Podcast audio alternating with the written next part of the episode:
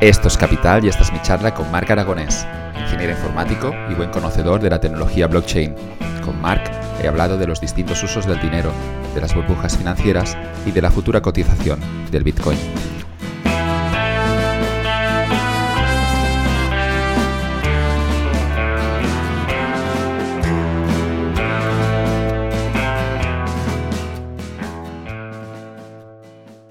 Marc, bienvenido a Capital.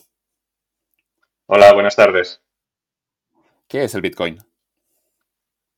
Bitcoin es un conjunto de 21 millones de, unidades, que podemos decir que son ah, monedas, que, se pueden enviar por Internet sin ningún tipo de ente central que, mm, del cual necesites tú su permiso para poder enviarlo. Te conectas a la red como quien se conecte a Internet y puedes enviar ah, las monedas que en, este caso tú, tengas. ¿Cuál es la historia del Bitcoin? ¿Cómo empezó esto? Pues ah, a finales del 2008, un, seudónimo llamado Satoshi Nakamoto publicó un paper, que es ah, un, artículo científico, con todas las ideas de mm, esto del Bitcoin. Y a principios de, del 2009, pues se, se hizo el código, bueno, se, se desarrolló, se deployó el código y desde, desde ese momento pues tenemos las primeras transacciones de Bitcoin y desde ese momento no se ha mm, parado en ningún momento y ha, funcionado de momento pues todos los años que llevamos desde, desde entonces. Satoshi en un momento desaparece, escribe ese famoso último post en un blog y ese tipo o esas personas no han vuelto a dar señales de vida. Hay un poco de misterio alrededor de esta figura. Sí, no, se sabe muy bien quién es. Yo mm, imagino que es una, persona. Siempre se dice que, hay que puede haber varias y podría ser, ¿eh? pero yo mm, imagino que tiene que era una sola persona que, es posible que, que, fuera, no necesitas un gran grupo pero que sí que es muy interesante porque era una persona muy polifacética, que, tenía conocimientos de seguridad, de programación, de economía, dentro de la economía más del tema monetario y, eh, es, es, del perfil um, cripto, CryptoPunk, de estos criptoanarquistas que están un poco en la sombra y que quieren, es muy importante su privacidad y por eso pues ahora mismo no, sabemos quiénes. Hay algunas hipótesis, algunos candidatos, pero realmente mm, no, no, sabemos a ciencia cierta quién es. Que de hecho no es ni un, no es ni muy importante porque ahora mismo ya es un Bitcoin ya es un sistema que funciona por sí solo, no necesitas un, un ente central o un creador o que, que te dictamine cómo tienen que ir las cosas porque ya hay muchos programadores, ya hay mucha industria, muchas empresas mucha gente que ya, mm, pues ya tiene cada uno pues, su, dirección, su idea y ahora mismo pues ya no se puede parar, no incluso que volviera. Um, lo único que podría hacer puede es mover sus monedas antiguas, que esto ya sería, sería bastante bestia que, porque diríamos, um, no está muerto, está, está vivo, pero el código ya existe, la idea ya está y ya no se puede volver atrás y ya tenemos una manera descentralizada de enviar valor, de enviar dinero por Internet sin ningún tipo de entidad central que te pueda bloquear. Sí que es cierto que cuando se mueve una de estas, de estas primeras monedas que se generaron, eh, sí que siempre salta la alarma, ¿no? Y alguien dice, se ha, movido, no sé, eh, 100.000 bitcoins, bueno, tantos no sé, pero, pero se ha movido de los primeros, de los primeros bloques, ¿no? Y luego todo el mundo especula sobre quién está detrás de este movimiento. Sí, sí, sí. De hecho, es muy curioso porque tú puedes saber cuándo se generaron unas monedas o en qué momento fueron las últimas que, cuál es el momento en el que una moneda en concreto se movió por última vez. Y sí que de vez en cuando vas viendo mm, transacciones del 2011, 2010, incluso creo que hay algunas también del 2009 y siempre pues, hay algunas especulaciones, pero mm, si comparas el valor de esas monedas en ese momento, que valían nada, con el que, tienen ahora, es gente que ha tenido pues o mucha fuerza de voluntad o que perdieron el acceso a esas monedas y han tenido suerte al poder regresar a ellas.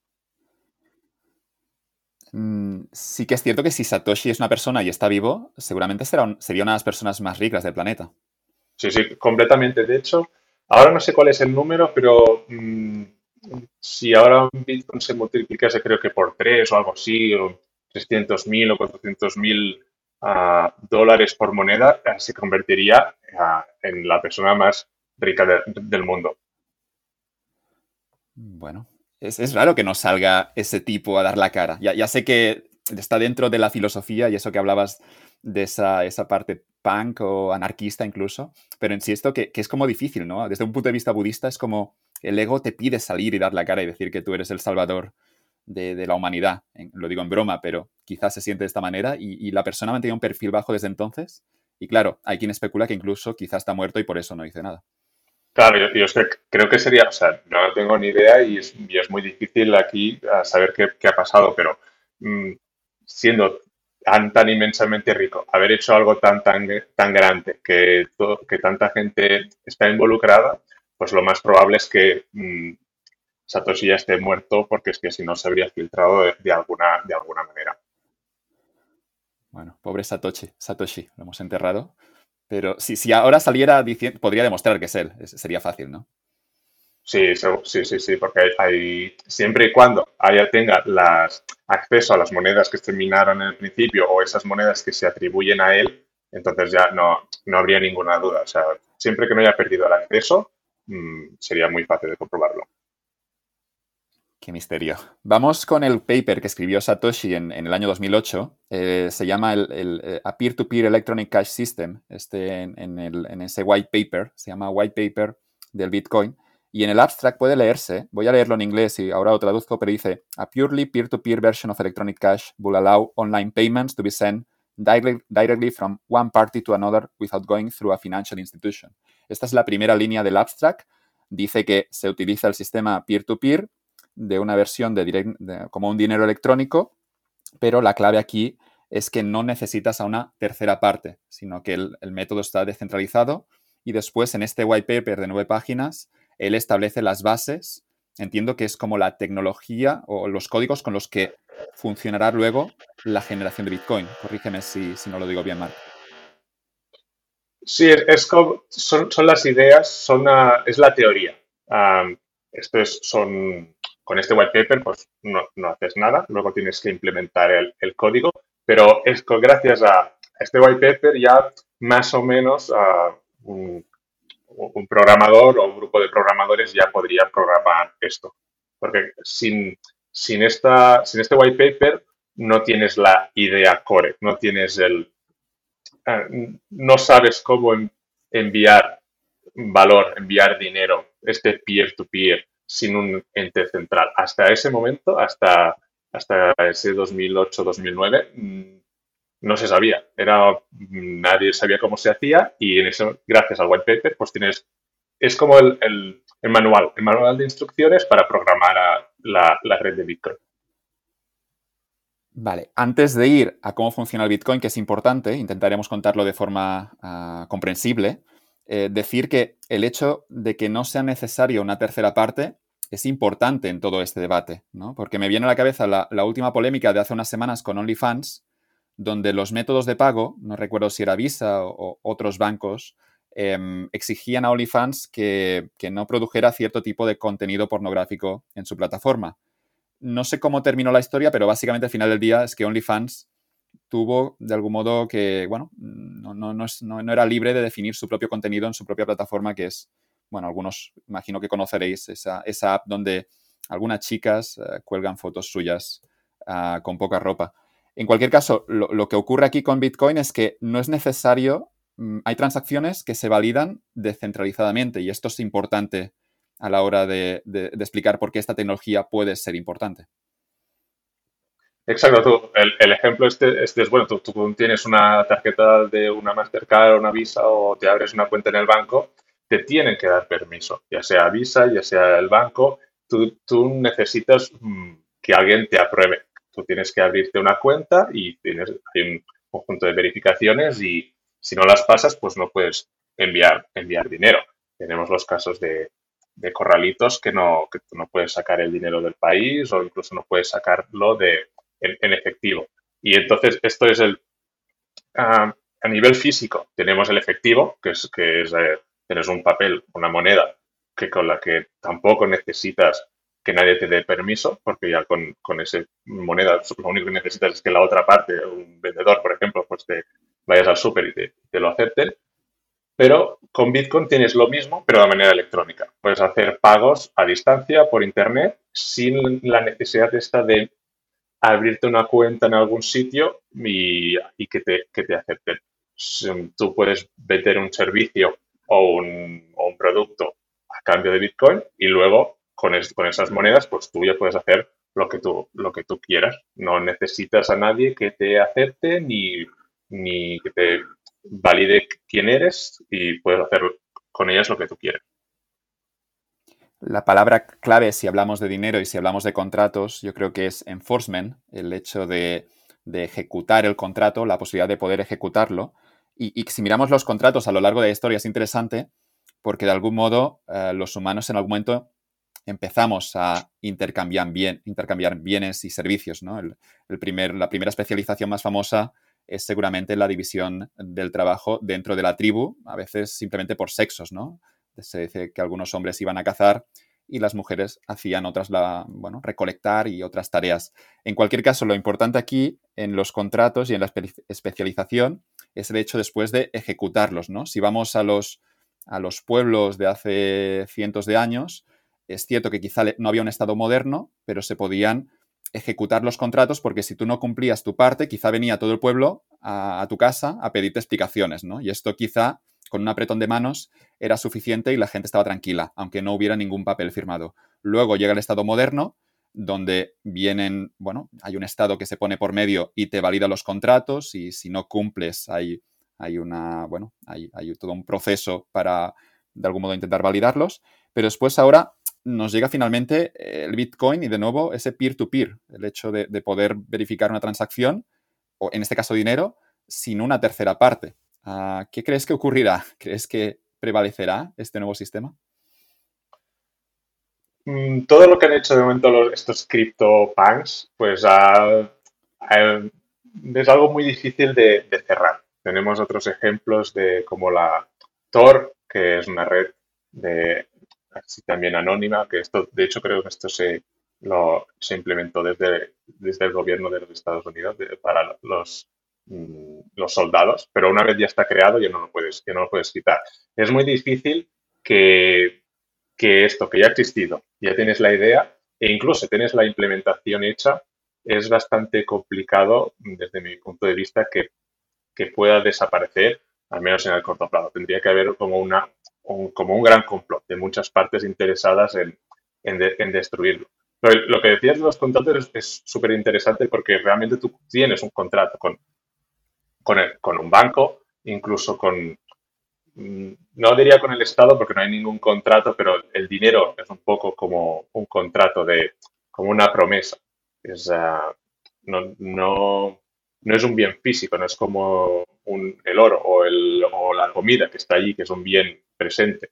El Bitcoin es un poco más como, esto. No es una deuda, no es un, no es un, es un contrato que tienes que cumplir. El Bitcoin simplemente es. Es un activo que está allí y tú lo puedes utilizar como, como tú quieras. No necesitas permiso ni cumplir, simplemente tienes que cumplir las reglas de, Bitcoin, pero no, no, no hay, no está, incluso es que no está ni sujeto a la, a la ley, mm, está como aparte de la ley. Tú sí, alguien lo podría prohibir, algún estado lo, lo podrían prohibir, pero igualmente mm, Bitcoin sería igual, no cambiaría. Tendrías eso, que hacer un complot de todos los estados del mundo para, para prohibirlo e incluso así mm, sería ya muy difícil de, de, de, eliminar. De hecho, otro, otro ejemplo de, de, de redes así peer-to-peer -peer que son muy difíciles de, de eliminar son los torrents.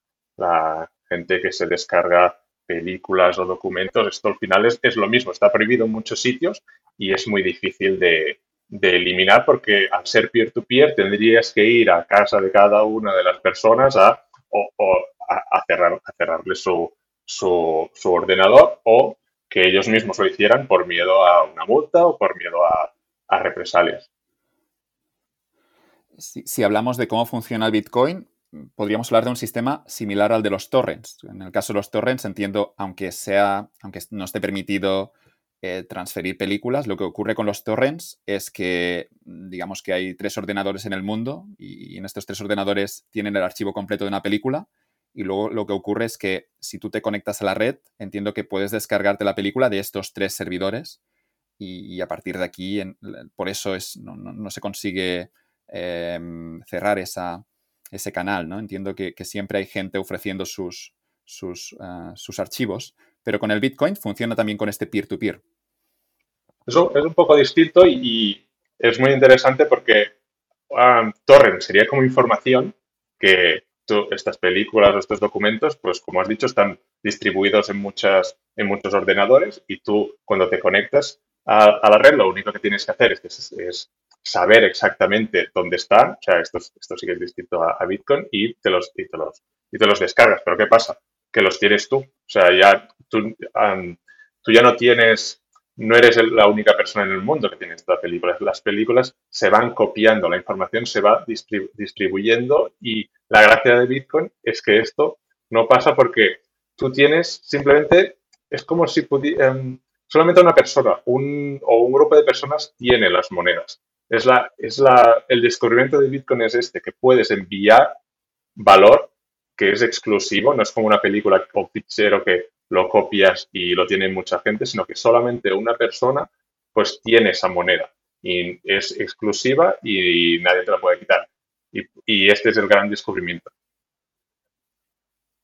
Para entender cómo funciona, con Bitcoin existe una clave pública y una clave privada. Esto utiliza la tecnología blockchain, que quizá podríamos definirla, explicar qué es, pero desde la creación del white paper se mina el primer Bitcoin y en ese momento todo queda anotado en la cadena de este blockchain, si, lo digo bien.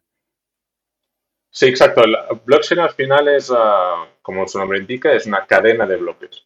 ¿Qué, es un bloque? Un bloque no es más que un conjunto de transacciones.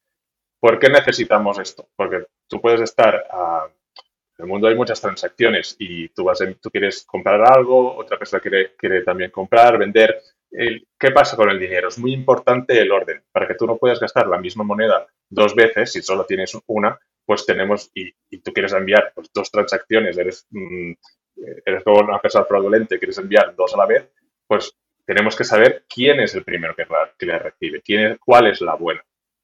Y por eso hay la blockchain, que es que tu transacción se incluye dentro, dentro de un bloque. Estos bloques pues um, se van concatenando. La salida de un bloque, o sea, es la entrada del siguiente. ¿Eso qué significa? Que tú cuando lo, más nuevo depende de lo más antiguo. No puedes cambiar las transacciones antiguas. ¿Por qué? Pues porque si lo hicieras, estarías afectando a todo, a todo lo demás. Las reglas de validación, pues, hacen que tú no puedas cambiar una cosa antigua sin afectar a todo lo nuevo. Y blockchain al final lo que una de las cosas más importantes es la detección esto de, de, cambio, de cambios. Tú no puedes cambiar el pasado sin afectar al futuro y por eso si tú tienes una transacción hecha hace un año o diez años, pues puedes estar seguro que este dinero que has recibido pues es tuyo y no, no se puede, no te lo pueden quitar. En cambio, sí que es cierto que si tú has recibido una transacción hace un minuto, pues sí que hay veces que puede pasar que al final pues no lo he recibido porque el tema de la distribución en ordenadores es muy complicada y puede, puede pasar que en otra parte del mundo se estén otros mineros estén minando otros, otros bloques y se hayan hecho más transacciones y al final la tuya pues has tenido mala suerte y no ha estado incluida en el bloque. Pero la idea es esta, que los bloques son agrupaciones de transacciones y que determinan el orden y que el pasado no se puede cambiar porque está todo ligado, todo, el, todo lo futuro depende del, pasado. Una vez está escrito el paper, los mineros empiezan a minar y lo que tenemos es que hay un límite de, bitcoins. se fijó en 21 millones y ahora se han minado 18. Em, esto estaba escrito, entiendo, en el white paper.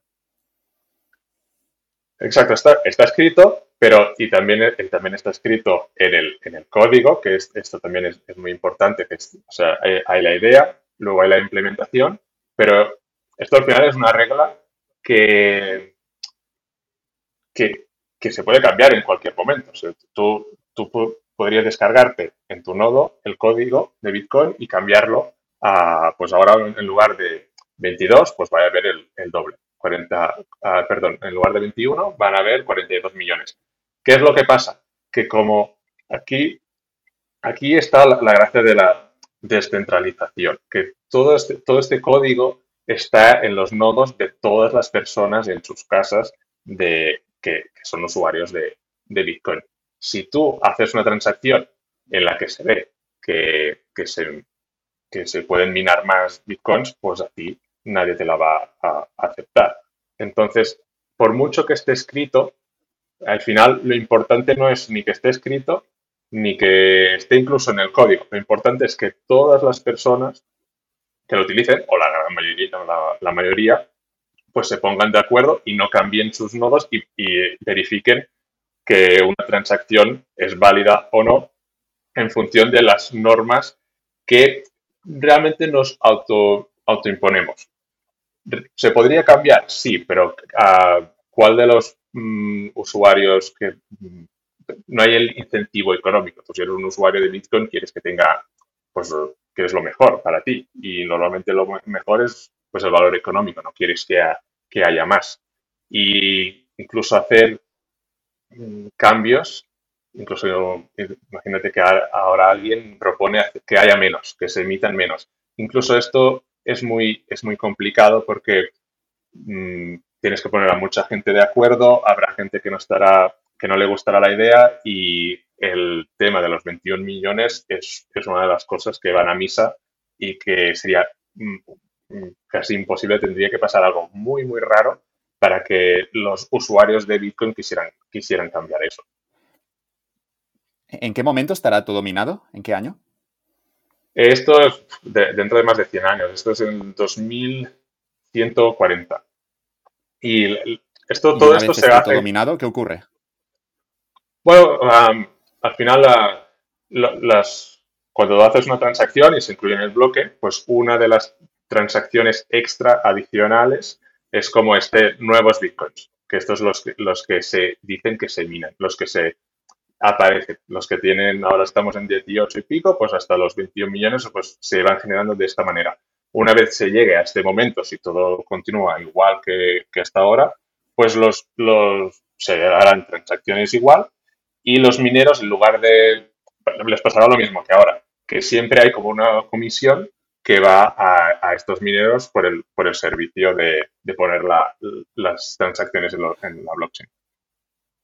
Vale, para entendernos, si ahora yo te mando dinero desde mi wallet de Bitcoin a la tuya, tengo que pagar una transacción, se la pago a un minero porque el minero entiendo que es la persona que permite que, ese dinero, o varios mineros permiten que el dinero llegue a tu cuenta.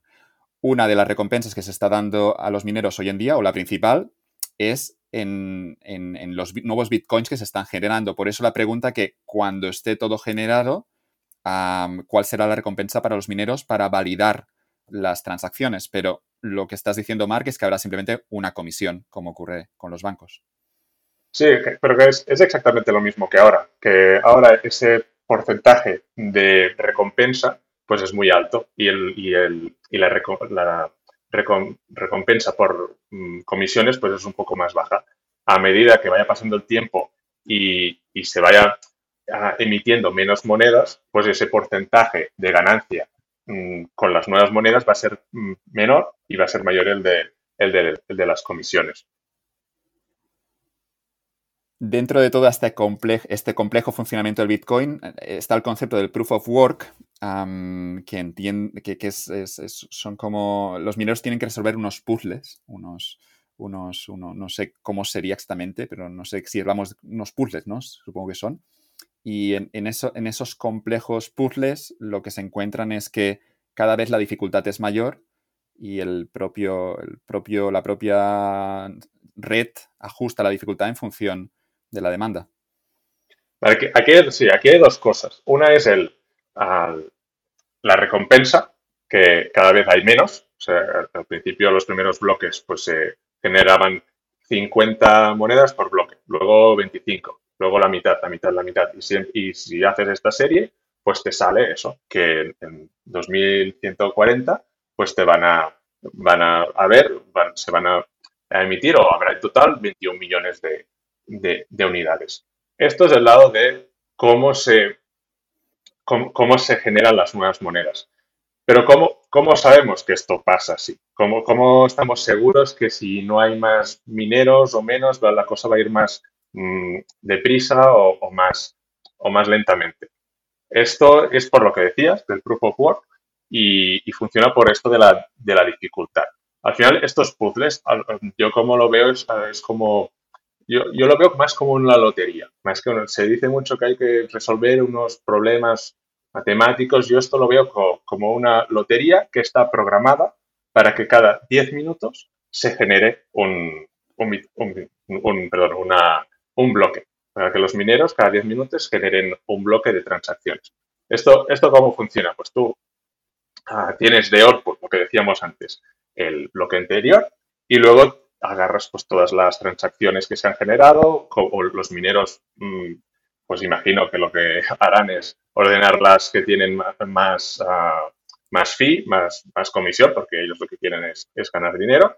Y con esto lo que, y con este output, más estas ah, transacciones, más otras cosas de, de, más detalles, más metadata, pues lo, que, lo que se hace es un hash, que al final es un, es un número. Al final este hash es, un número.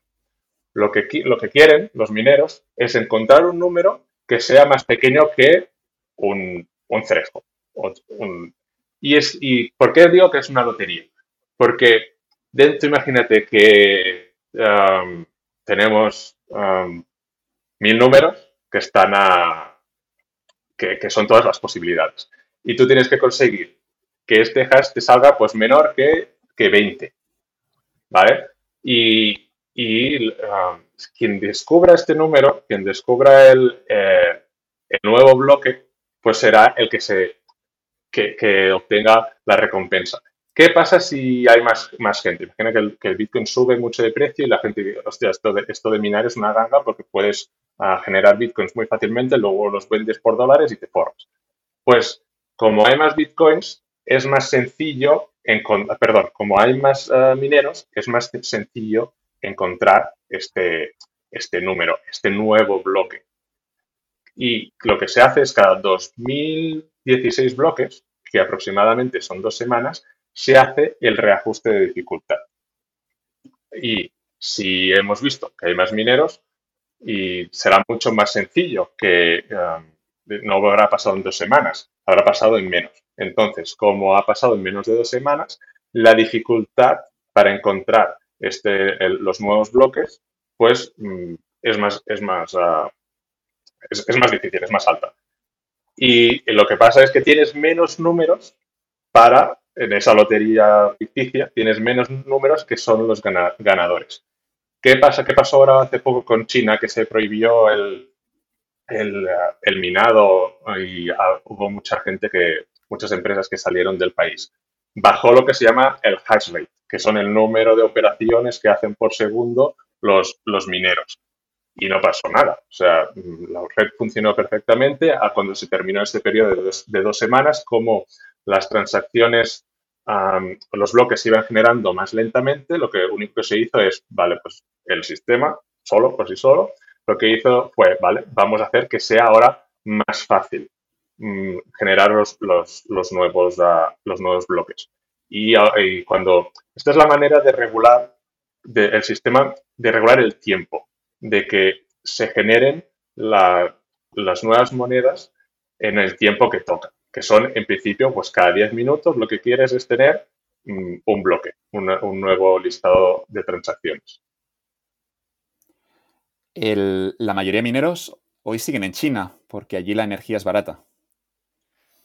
No, no, sé qué, ahora mismo no creo que caigan muchos, o sea, ahora no sé cómo está distribuido, pero, pero sí que antes había la mayoría, creo que había más del 60% de mineros que estaban en China pero ahora desde que se ha hecho esta prohibición, no sé muy bien qué, qué, es lo que prohíben, si toda cualquier tipo de actividad o el simple hecho de minar, si prohíben el hecho de minar, pues quedarán, quedarán bien pocos. Pero ahora, ahora estará más repartida por otros, por otros sitios.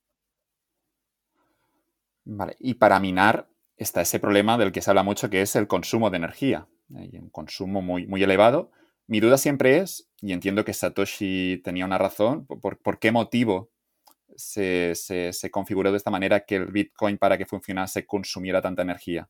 ¿Cuál, cuál es la razón detrás de, ese gran consumo de energía en el minado? Porque es que no hay otra manera. O sea, si alguien descubre una manera de hacer un, sistema así peer-to-peer electrónico y que no consuma energía, pues que, lo haga y que lo diga, pero no existe una, manera de, hacerlo.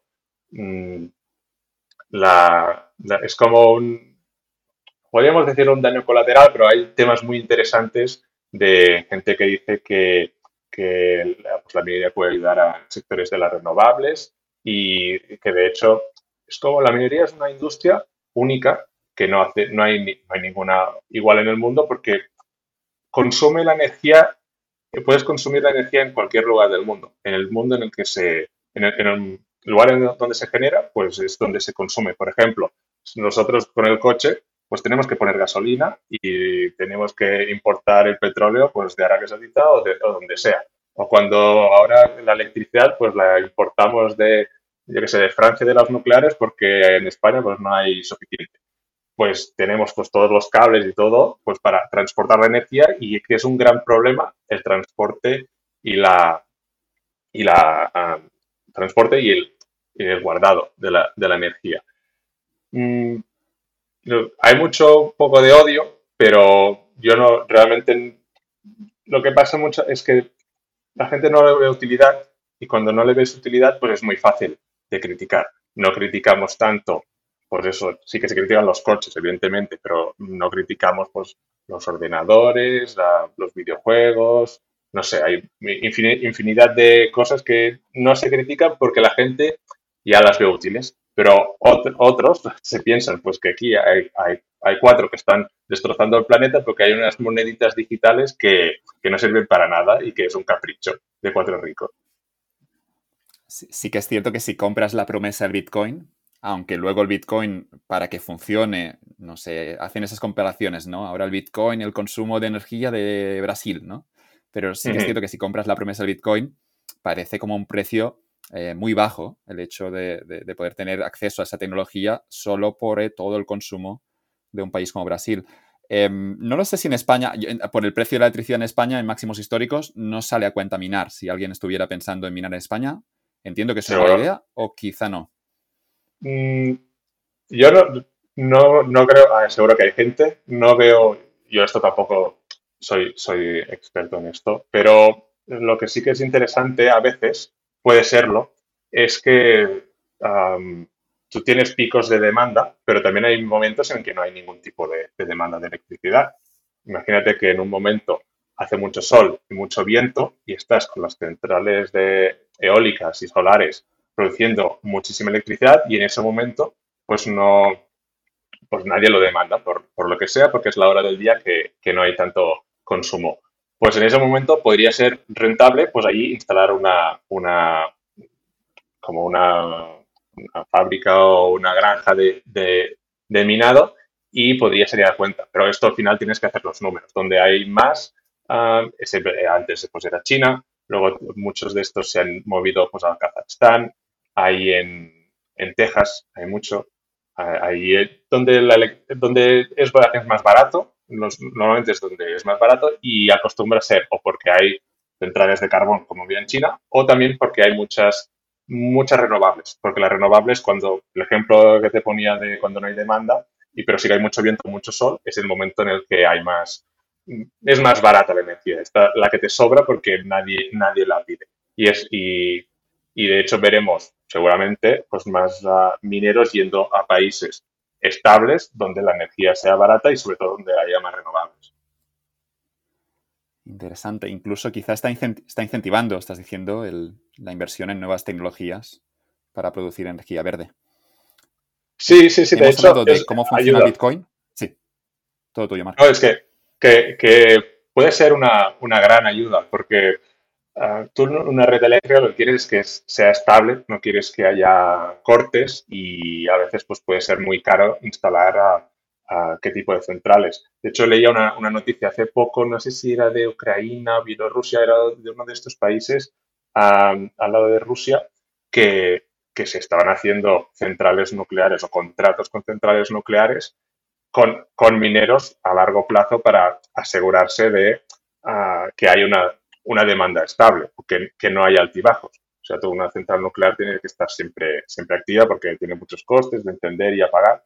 Y, y tú si combinas una cosa como una central nuclear con luego con, con las renovables que están eh, que es, es, así que tienen picos de, de, oferta, o sea, sí que tienen picos de pues, mucho sol o no sol, mucho viento poco viento, pues los mineros lo que pueden es ayudar un poco a... Es, un instrumento más de mercado. Que en este momento hay mucha demanda de electricidad, pues la vendes a, a los, a, los usuarios. Que no hay tanta demanda de electricidad, pues vas a minar Bitcoin. Es una manera de, de que sea más estable el tema de, de la electricidad. Pero todo esto es como un daño colateral o una cosa que, por supuesto, seguro que Satoshi no se había imaginado nunca. Eh, hemos hablado de cómo funciona Bitcoin. no sé si ahora quizá nos podrías contar por qué el mundo necesita el Bitcoin. ¿Cuál es la utilidad cuando ya existen los dólares, existen los euros, existe el oro, existen las acciones? Si alguien quiere, ah, puedes comprarte también una casa o puedes ahorrar con una casa. ¿Por, qué el mundo necesita Bitcoin en el año 2021? Pues aquí uh, Satoshi, al menos lo que escribió, es, que estaba muy inspirado en el tema mm, del oro, o sea, el patrón oro era uno, de sus referentes. no le mm, gusta mucho en el mundo Bitcoin el tema de la inflación. Tenemos que el, dinero está controlado por los estados y ellos deciden un poco pues la emisión y, hay algunos países que sí que tú puedes vivir bien con, con.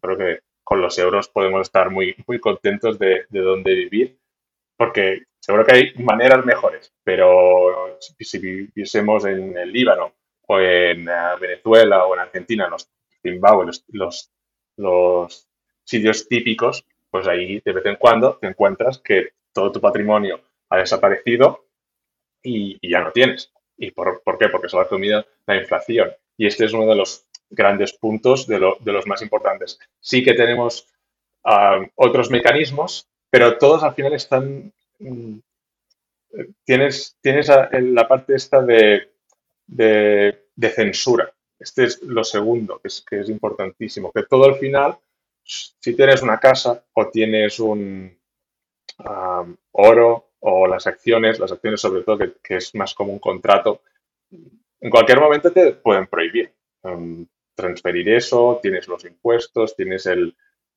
Hay, hay sitios que vivimos nosotros en una democracia y más o menos pues tenemos garantizadas unas libertades, pero hay otros sitios en los, en los que no. Y luego tenemos lo que decía antes de corralitos, ahora veía, veía em, estas imágenes que vemos de vez en cuando de, bancos con, con, colas de gente que no pueden sacar el dinero porque, porque está bloqueado. Este es el de, lo más importante que, puede aportar Bitcoin, Una manera de guardar tu valor a largo plazo y que puedes enviar ah, por Internet a distancia.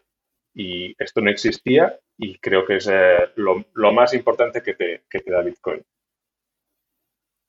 Lo has, vendido bien, Mark. Y decir que hay los problemas en los países muy pobres donde hay el riesgo este de expropiación.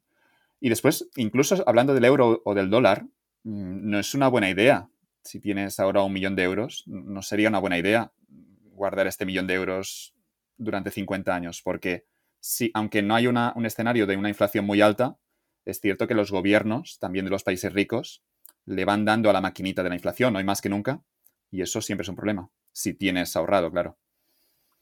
Claro, que tiene un millón de euros, pues seguro que tiene el, ah, acciones o tendrá propiedades, porque si no, no tiene mucho sentido guardarlo, guardarlo allí. una de las de las gracias de, Bitcoin es que tiene este 21 millones de unidades, está ahí mm, que, no se, que no se modifica. Y claro, tú no sabes qué va a pasar en el futuro. Tú ahora mismo, tú puedes estar más o menos tranquilo con algo de ahorros en el, en el banco, pero tú no sabes qué es lo que puede pasar en los siguientes años. Incluso mm, en un sitio en, el que las cosas vayan bien, puede, puede que, no, que no tengas ah, ahorros en, un futuro y Bitcoin es como un seguro contra todo esto.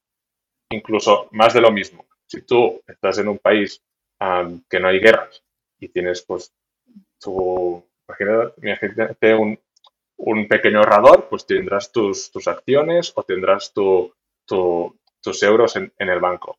Tú con él, si, si pasase algo, tú no te podrías ir con todo esto si seguramente pues, habría control de capitales o, bajaría el precio porque ha habido alguna guerra. Y es, al final es como un seguro.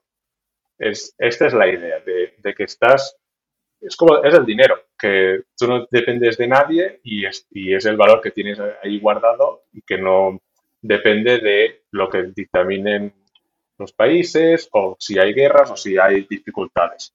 Eh, evidentemente el valor está todo un poco correlacionado en, algunas cosas, pero estos 21 millones de unidades pues van a estar allí y esto no se va a cambiar como quien tuviese un lingote de oro en casa. Lo que pasa es que este lingote de oro, si quieres emigrar a otro país, pues lo vas a tener más difícil de esconderlo o de enviarlo si, si lo quieres enviar a tu familia al otro lado del mundo.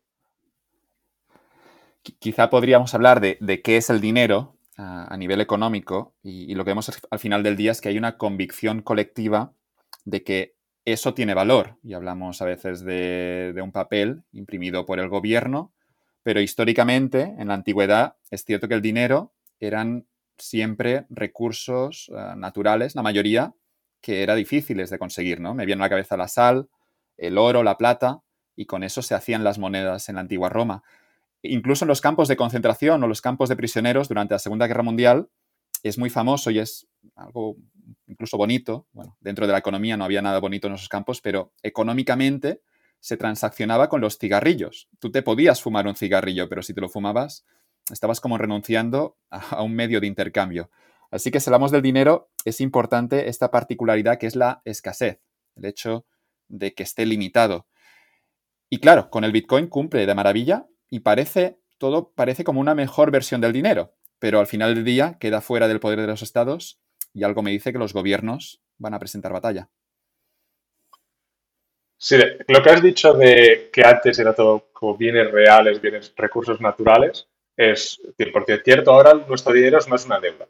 Es, es este papel que... Podríamos hablar del patrón oro, quizá, Mark, a nivel de historia económica. La idea del patrón oro eh, el dinero al principio del siglo XX estaba ligado al oro y todo estaba pensado para que los gobiernos no imprimieran demasiado. Pero después de Bretton Woods, em, lo que ocurre es que se desvincula el dólar del, patrón oro y de algún modo se inicia esa, barra libre para los gobiernos. No, no hay una, una, disciplina externa, ¿no? Puede imprimir todo lo que quieran porque ya no está sujeto al patrón oro. Sí, siempre con, unos límites, porque, claro, tú como gobierno ah, se están ahora los bancos centrales pues establecen que este objetivo como del 2% anual de, inflación y más o menos pues se va, se va cumpliendo. De hecho, aunque sí que es cierto que, se imprime mucho, el dinero que estamos utilizando ahora mismo, tú, no ves que ah, se haya multiplicado los, la comida, los bienes de consumo por, al mismo ritmo, o sea, no ha incrementado el precio al mismo ritmo que lo ha hecho la, oferta monetaria. Pero Satoshi y la mayoría de, bitcoiners pues sí que son mucho de patrón oro. Y de hecho, esto de limitar los 21 millones, yo al principio, pues yo creo que está muy bien como activo. O sea, si tú estás limitando a 21 millones, sabes lo que, si, si tú tienes un, un 0,1% de ese pastel, pues lo tienes, sabes que no va a haber más. Pero como dinero puede ser problemático, porque Ahora aún no, hay, la inflación, la emisión de moneda, pues es aún es, alta, está por encima del oro, en los próximos años va a bajar. Pero el dinero, mm, al final es un, es, el medio de intercambio y tiene que facilitar los intercambios.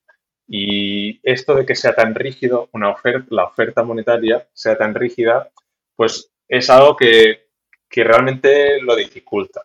No vemos a la gente corriendo a utilizar Bitcoin en lugar de euros o dólares. ¿Por qué? Porque no sabes cuál va a ser su precio en el, en el futuro. que, que, que um, la volatilidad es uno de los, de, los problemas y es en parte uh, culpa de esta oferta rígida y ilimitada. Si lo que intentan hacer los bancos centrales es comprar y vender mm, deuda para incrementar o disminuir la, oferta, la oferta monetaria y que el precio sea estable. Al final, el dinero, lo ideal, ideal, es que sea constante en el tiempo.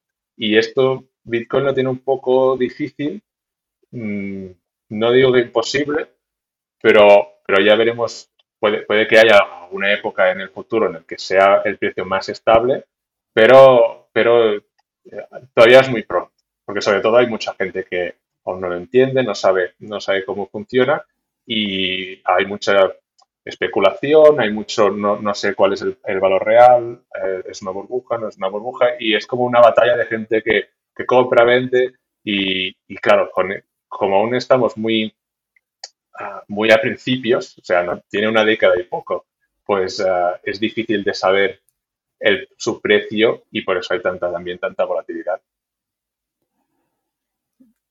Podríamos decir ¿no? que, el dinero tiene, yo lo le veo dos usos al dinero a lo largo de la historia, los dólares, la sal, el oro o el Bitcoin.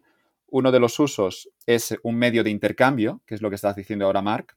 El hecho de que sea demasiado volátil dificulta las transacciones y no se utilizará como medio de intercambio si hay excesiva volatilidad.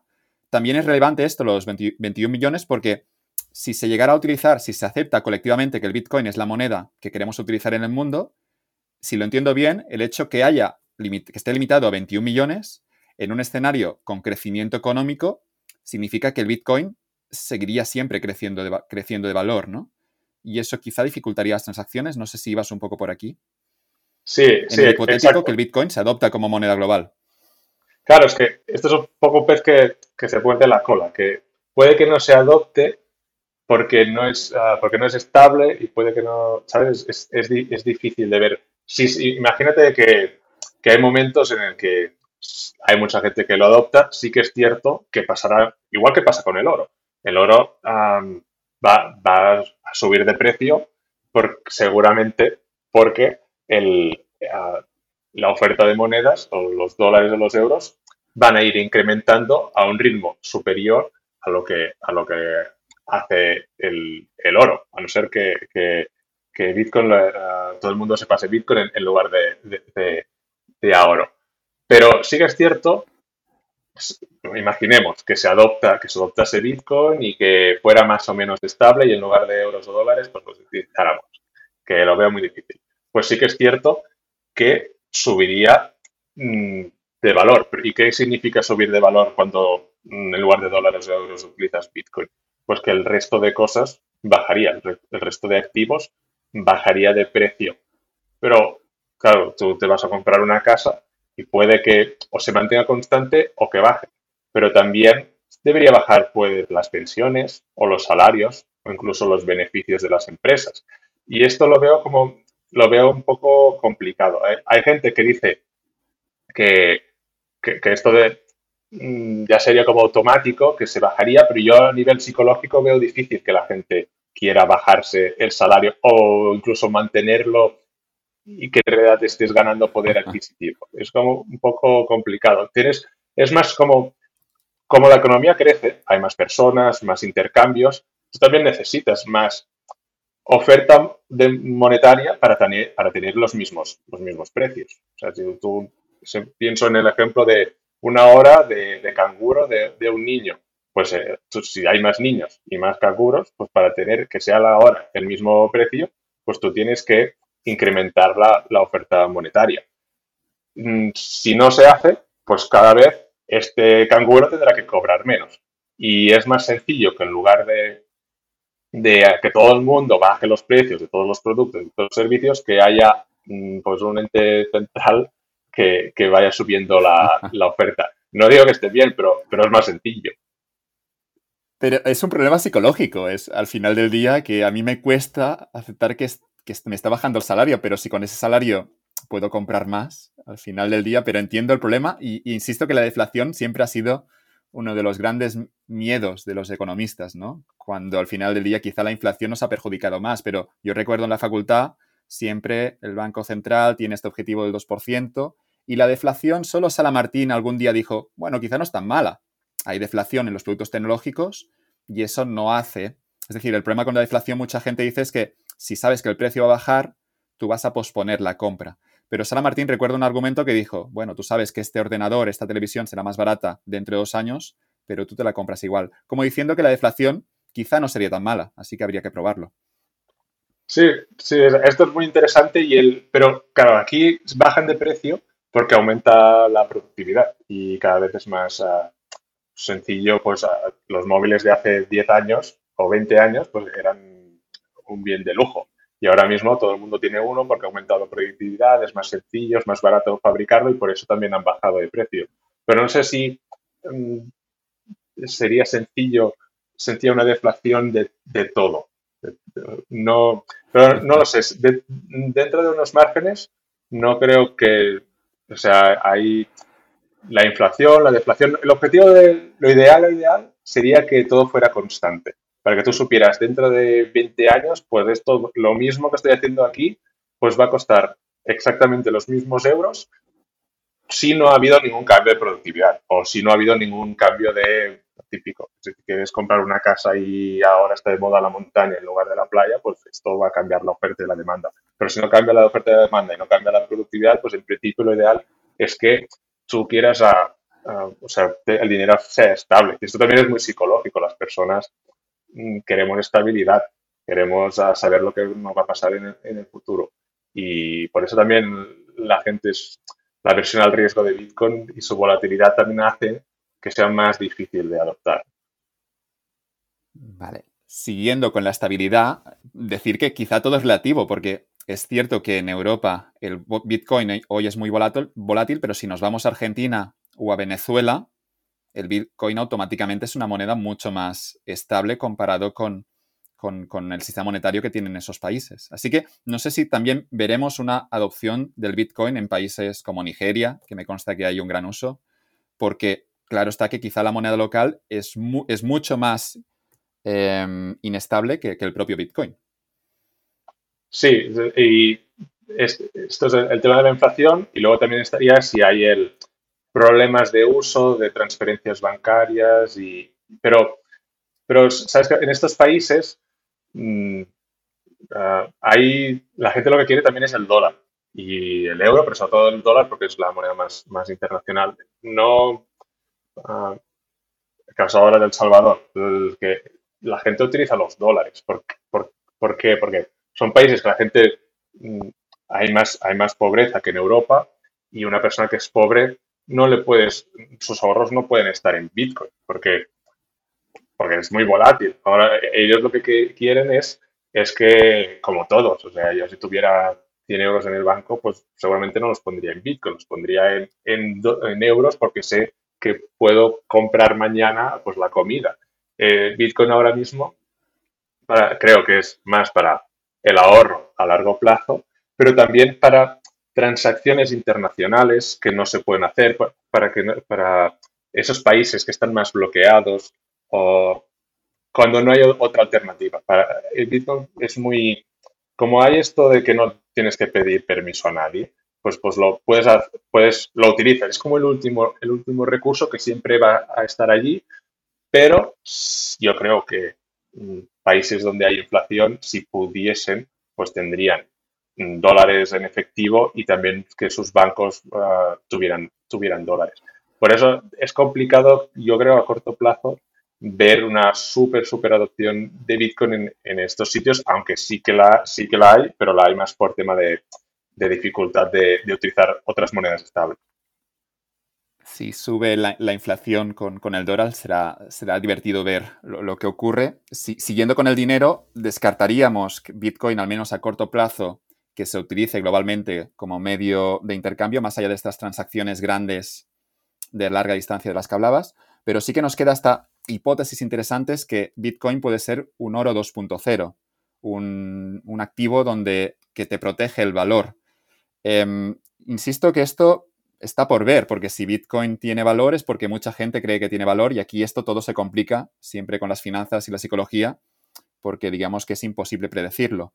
Pero si el Bitcoin es una versión del oro o de, o de estos activos que han protegido el, el valor de los ahorradores, es una mejor versión del oro, entonces se calcula que el mercado global ahora del oro, si fuera equivalente el Bitcoin, tuviera el mismo valor, cada Bitcoin costaría unos 500 mil eh, dólares. Esto es la hipótesis si Bitcoin fuera depósito de valor, no si fuera también medio de intercambio. Insisto que si Bitcoin termina siendo depósito de valor y medio de intercambio, entonces el precio de Bitcoin sería incluso mucho más alto, ¿no? Pero, ¿cómo ves el Bitcoin en esta quizá posible sustitución del oro? Pues yo creo que, es uno de los grandes competidores. Eh, y si tuviera oro y eh, pues, pues, me estaría planteando esto de Bitcoin porque realmente desde el punto de vista teórico parece mejor. No lo, mejor que tiene el oro, es mejor? Es, que el, oro, lo único que tiene mejor ahora mismo es el ah, es la historia que tiene detrás. O sea, el oro no se puede mover. El oro, bueno, es muy es, carísimo de mover. Es, eh, luego tienes las, el problema de seguridad de, de, que si lo mueves, pues te lo pueden robar o es difícil también de, esconder. Sí que es cierto que si estamos hablando de pequeñas cantidades, pero, pero incluso cuando lo mueves, te lo puedes ir en un avión con, con nada, 100 gramos de oro. O bueno, esto seguro que es mucho, pero con un lingote 5 gramos. Claro, tú si quieres mover incluso pequeñas cantidades, pues ah, es difícil de esconder. Luego tenemos el de, es que hay muchas, muchas cosas en las que es superior Bitcoin. Tienes la verificación, que es más fácil de verificar. yo no he visto oro en mi vida, bueno, anillos, pero yo qué sé, yo no distingo un anillo si es de oro de verdad o no. En cambio, Bitcoin es, ultra sencillo saber si ese Bitcoin es real o no es real. Luego está la, la divisibilidad. Veíamos en, hace unas semanas, vi en Venezuela que que se compraban las cosas pequeñas en dólares, pero las cosas grandes, le llaman los bultos, lo hacían en, en, oro. Lo tenían ahí que pesar, que dividirlo y era, era complicado. Mm, Bitcoin es, es ser digital, es un número y es súper fácil de, hacer que sea, que sea más, más pequeño. Luego tenemos la, la, la scarcity, o sea, es más, es más escaso Bitcoin que, el oro, porque mm, no sea, sabemos que va a haber 21 millones, de oro no sabemos que, va a haber. Además, mm, si ahora mismo sube mucho el precio del oro, ¿qué van a hacer los mineros de oro? Pues, pues, pues hacer más, o sea, minar más. Con el, con el Bitcoin hemos visto que esto no se puede hacer, aunque haya más mineros, no va a haber una producción más, más, más alta, siempre va a ser el mismo, el mismo ritmo. Y lo, y lo, que, y lo que decíamos de portabilidad o de, o de enviar. Pues no, eso, no puedes enviar oro a la otra punta del mundo y a no ser que lo hagas a, pues, por un medio de transporte y Bitcoin lo puedes hacer por Internet. Así que yo, yo desde el punto de vista teórico, lo veo más, uh, más futuro a, Bitcoin que el oro, pero esto es decir mucho eh, también, porque con los años que tiene el oro también es, es decir mucho. Pero sí que yo creo que, que, se va, que se van a ajustar más los precios, que van a ver, Bitcoin va a alcanzar el oro o que algo, si, si todo el mundo lo, viese con mis ojos, pues seguro que sí, pero, pero ya veremos. Yo creo que la gente, a medida que vaya, es que Bitcoin solo tiene que hacer una cosa, que es sobrevivir. Mientras sobreviva, más gente va a ver que, que, que no es ni ninguna estafa, ninguna burbuja, sino que es un activo de reserva de valor y que, y que funciona, y que es sencillo y que se puede enviar por, por, ah, por Internet. Y cuando más gente lo vea y lo descubra, pues, pues más, más de banda va, va a haber. Así que no tiene que hacer nada es como el oro. El oro tampoco tiene que hacer nada para sobrevivir. Pues el Bitcoin igual y cuando más gente vea esto, yo creo que los precios de, ambos pues se van a se van a juntar más, van a ser más similares o incluso vete tú saber si supera el Bitcoin al oro. Tenemos a los amigos Taleb y Peter Schiff que siguiendo la, regla esa del Lindy, el hecho de que si algo ha sobrevivido durante 2000 años, es mucho más probable que esté 2000 años más, pero siempre hay innovaciones en los mercados, siempre hay, ah, ocurren cosas nuevas y el Bitcoin podría ser una, claro, nadie lo sabe. Sí que es cierto que Taleb la ha tomado contra todos los más fanáticos del Bitcoin. Yo creo que bloquea a todo el mundo que tenga los, los ojos láser. Pero es cierto que Taleb, él está defendiendo que el oro es más probable que siga existiendo dentro de 100 años más que el Bitcoin por una cuestión de que ha estado aquí mucho más tiempo y, por tanto es mejor. Pero insisto, que este argumento se puede cuestionar fácilmente. Sí, a ver, yo, el oro va a estar en el, futuro, seguro que va, va a estar pero depende de Bitcoin y de otros activos de si su valor pues, va a ser tan alto o, no. Pero yo creo que esta, esta gente, Taleb y, Peter Schiff, pues no, sus argumentos no, son, no son muy buenos. Mm, por ejemplo, Peter Schiff dice lo de... son muy emocionales, creo que están invertidos ellos. Especialmente Schiff, que tiene una empresa de oro. Está muy sesgado el argumento.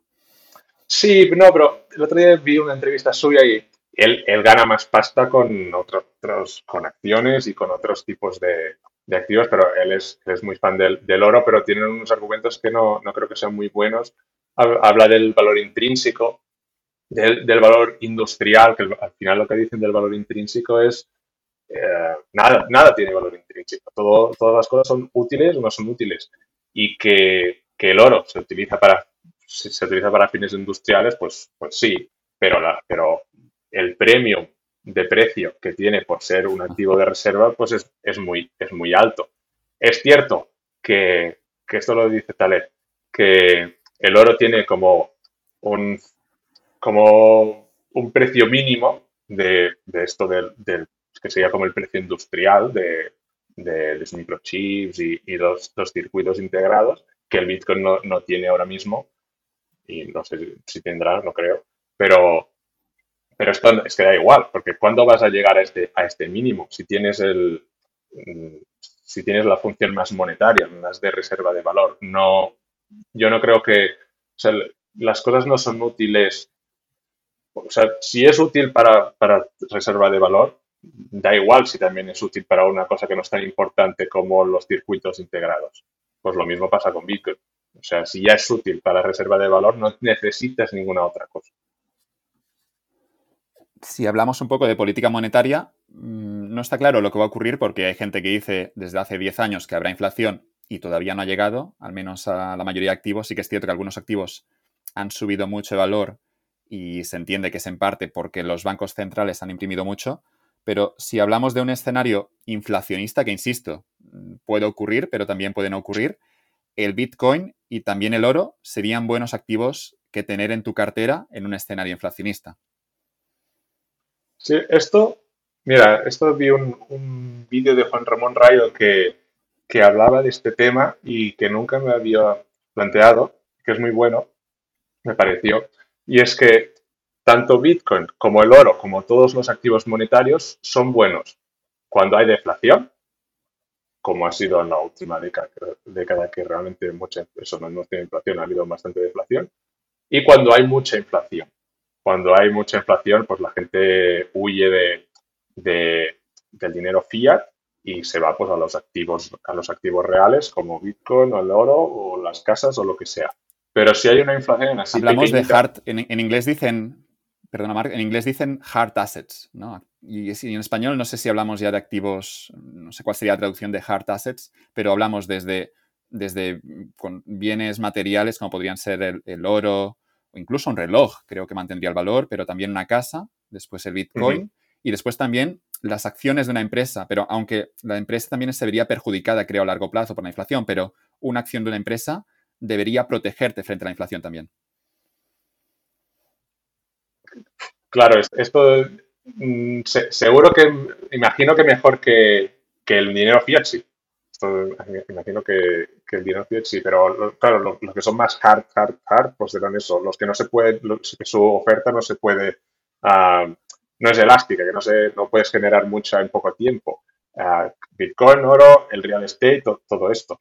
Si hay una inflación pequeña, pues, pues decía Rayo en este vídeo, que sí que, tiene, que no tiene tanto sentido tener estos activos monetarios, sino es más, pues tienes los bonos, tienes también las acciones que te dan un rendimiento y este es los momentos en los que históricamente, pues a mm, los activos monetarios de el oro, por ejemplo, el más clásico, pues, pues no, no ganaban tanto valor.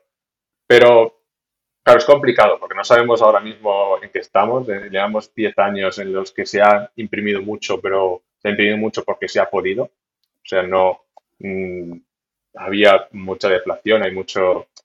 Al final se imprime, pero ¿dónde se imprime? Se imprime los, eh, para comprar deuda pública y para que sea más barata la deuda pública. Pero con este dinero impreso está ahí en reservas de los bancos y la gente no se endeuda como se endeudaba antes de, la, gran, de la gran crisis. No hay unos grandes mm, booms de económicos. Ahí llevamos una, una década por eso, de, deflacionaria, que no, que no, que sí que es cierto, como decías, que han subido los activos, pero que, ¿cuáles han subido? Pues las acciones porque la deuda pública mm, tiene unos retornos que no dan nada, que dan incluso tipos negativos. Entonces, el, la nueva deuda pública, el nuevo refugio o inversión más o menos segura, en lugar de ser pues, la deuda pública, es el, los Apples, los Facebook y estas acciones de las grandes tecnológicas que, que, no paran, no paran de, subir.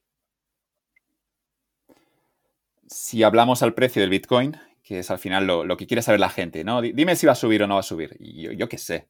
Pero si hablamos del precio del Bitcoin, sí que es cierto que se ha multiplicado por cuatro en el último año. ha existido un gran rally. No está claro, obviamente, hoy en día, a día de hoy, en esta entrevista, el Bitcoin cotiza creo que a unos 39.000 euros. No está claro lo que ocurrirá con el precio, pero si miramos primero de todo por qué sube el precio, si hablamos de nuevo de la convicción colectiva de la que hablábamos antes, ah, sí que es cierto que puede existir que se esté produciendo un proceso en el que se, se esté aceptando el Bitcoin al menos como depósito de valor.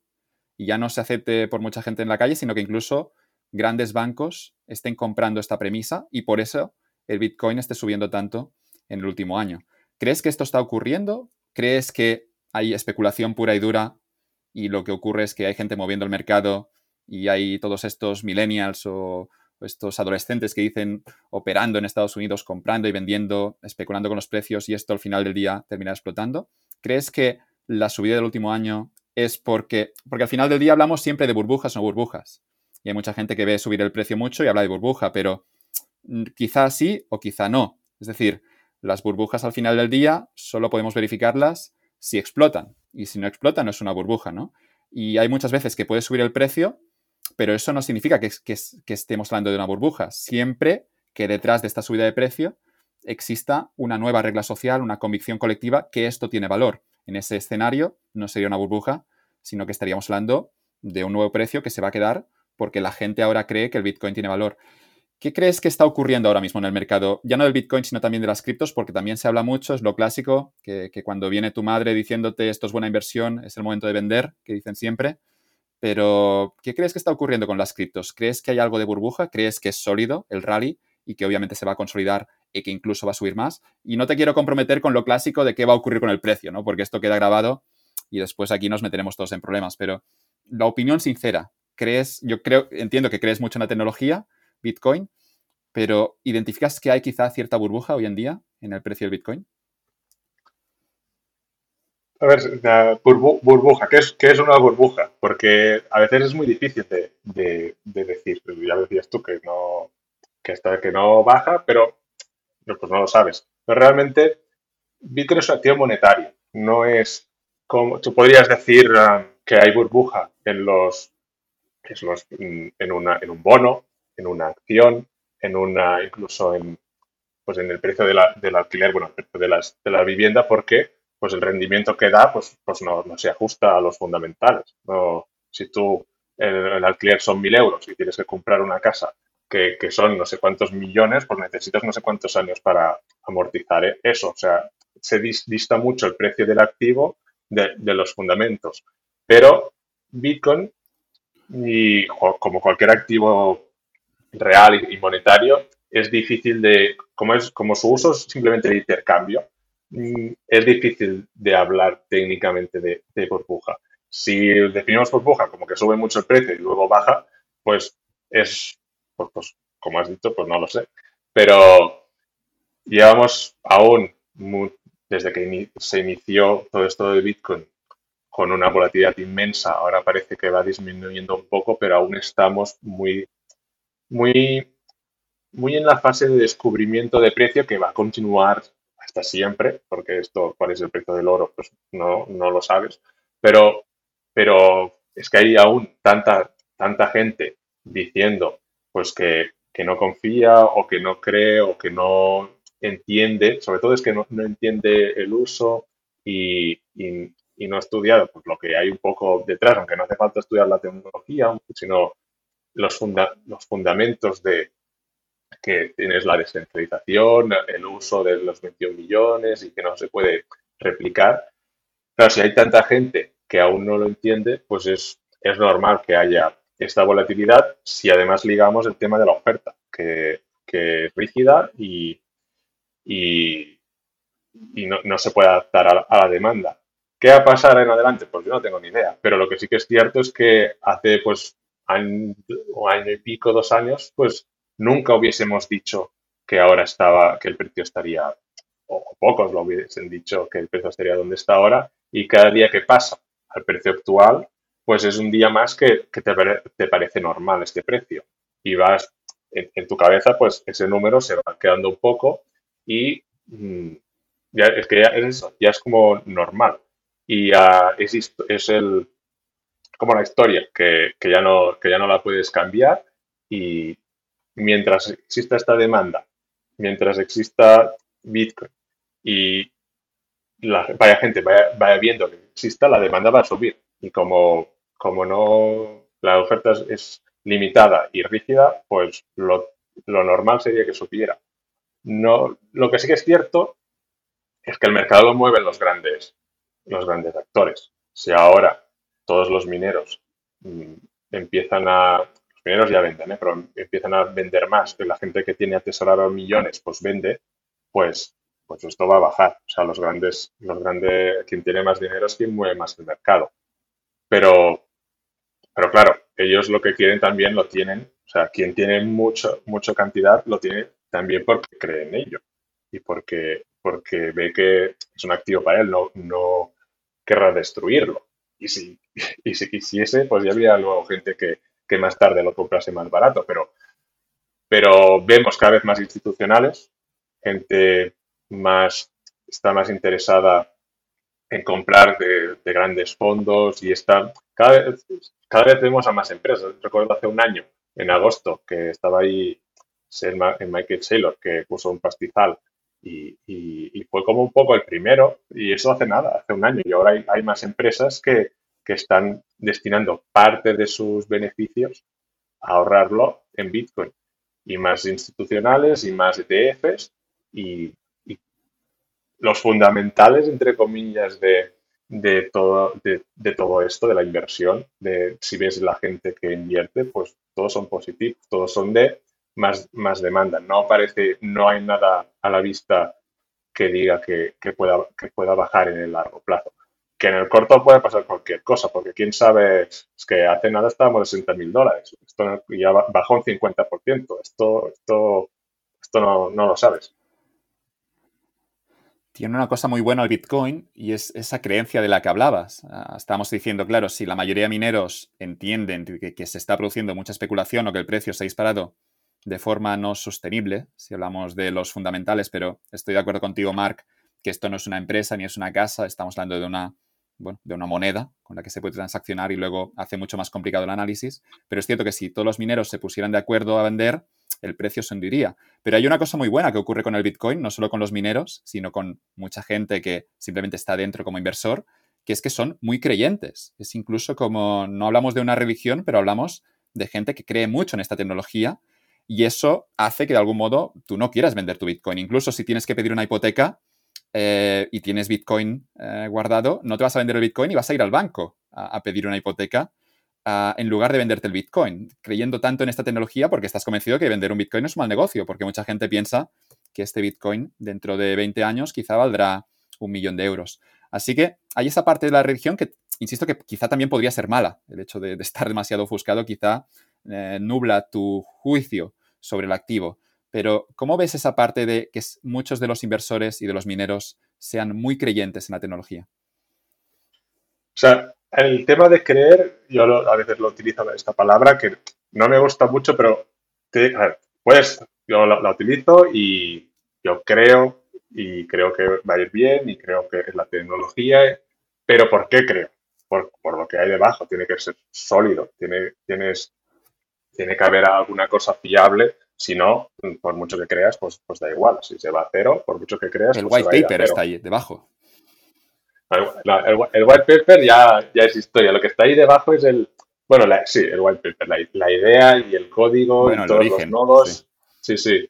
Pero hay gente que sí que los ves ultra fanáticos que pienso, por ejemplo, hay gente que, son ultra fanáticos y que piensan que va a ser, pues eso, el nuevo dólar o euro y, lo creen mucho. Y yo, pues, por ejemplo, pues no, lo veo tanto, al menos en el corto, en el súper corto plazo, pero, pero bueno, no, ¿sabes? Este es, a ellos no les va a afectar mucho, porque también tendrán su parte y no, no se lo van a gastar. Pero si tú es que es complicado esto del dinero, porque sí que hay esta parte más de creer, es una especulación en la demanda, de, pero, pero si sobre, es lo que decía antes, si sobrevive, mientras sobreviva, la, demanda va a existir. O sea, es cada día que sobreviva es más información en el mercado de esto es un activo seguro que no se va a, que no va a desaparecer. Y esto trae la demanda. Y no es que esto puedes creer, pero si algún día ves que cambian las cosas, pues, pues, pues se va para, para abajo. Hemos visto en la historia forks, que son estas versiones que cambian, de pues ahora alguien pues no le gusta cómo está el protocolo y, lo quiere cambiar y se hace un fork, se hace como otra moneda y estas pues, pues algunas suben y algunas bajan, pero, pero por mucho que creas hay el mercado que te va a decir si la cosa sube o si la cosa baja, que tú puedes estarás equivocado o no, pero el mercado es el, que manda y es el que va a dictaminar. Yo lo que creo es que el mercado va a decir que mientras se mantenga todo más o menos igual, día tras día, transacción tras, transacción, pues va a haber más gente. O más gente o la misma, pero mm, dispuesta a venderlo solo por números más, más altos.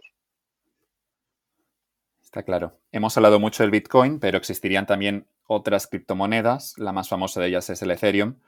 Ah, podemos hablar quizá un poquito de él, pero la pregunta es clara, es eh, qué es lo que nos garantiza, es decir, si alguien quiere invertir en Bitcoin, em, yo lo veo esto como un gran riesgo, que es quizá la idea de la criptomoneda termina teniendo éxito, pero no es a través del Bitcoin, porque la gente deja de creer en él, sino que habrá otra criptomoneda que quizá hace mejor, y regreso al consumo de energía, pero ya hemos discutido el punto, pero insisto, ¿qué es lo que te hace pensar a ti, Mark, que el Bitcoin será la criptomoneda que prevalecerá en el mercado si finalmente las criptos se demuestra que tienen un valor social? Eh, primero de todo porque no hay, o sea, no tiene competidores, o sea, nadie la ataca, nadie piensa, ah, no, es que va a ser a nivel de lo más fundamental de Bitcoin, que es como la seguridad de estar eso, seguro que, vas que las transacciones llegan del punto A al punto B, que se verifican. Nadie, cuando salen nuevas ah, monedas, criptomonedas, pues mm, nadie dice vamos a hacer esto mejor. Nadie dice que la seguridad de su moneda va a ser mejor. Siempre dicen, pues va a ser más barata, va a ser más rápida, va a ser, va a añadir estas cosas. Mm, normalmente si es más barata, pues es que es que va a ser peor porque nadie, la quiere. Si yo genero una, una criptomoneda, pues, pues, pues, va a ser más barata porque nadie la va a querer. Lo de rápida, pues muchas veces es mentira. De hecho, siempre no hay ninguna más rápida que Bitcoin, a no ser que esté centralizada, evidentemente. Pero ya son otras cosas. No, compiten en el mismo terreno. Es una cosa completamente distinta. Bitcoin es un activo real que no depende de nadie. Si normalmente estas otras criptomonedas son, tienen una fundación o tienen un, un, un, grupo, una empresa detrás y si son ellas las que tienen el 90, 90 del poder o 50 o, 60, pues ya tú no puedes meter millones en, esa y, nadie, nadie va a, poner tanta pasta en, sus ahorros en una cosa que depende de otra. Y son, son completamente distintas. No, no le veo.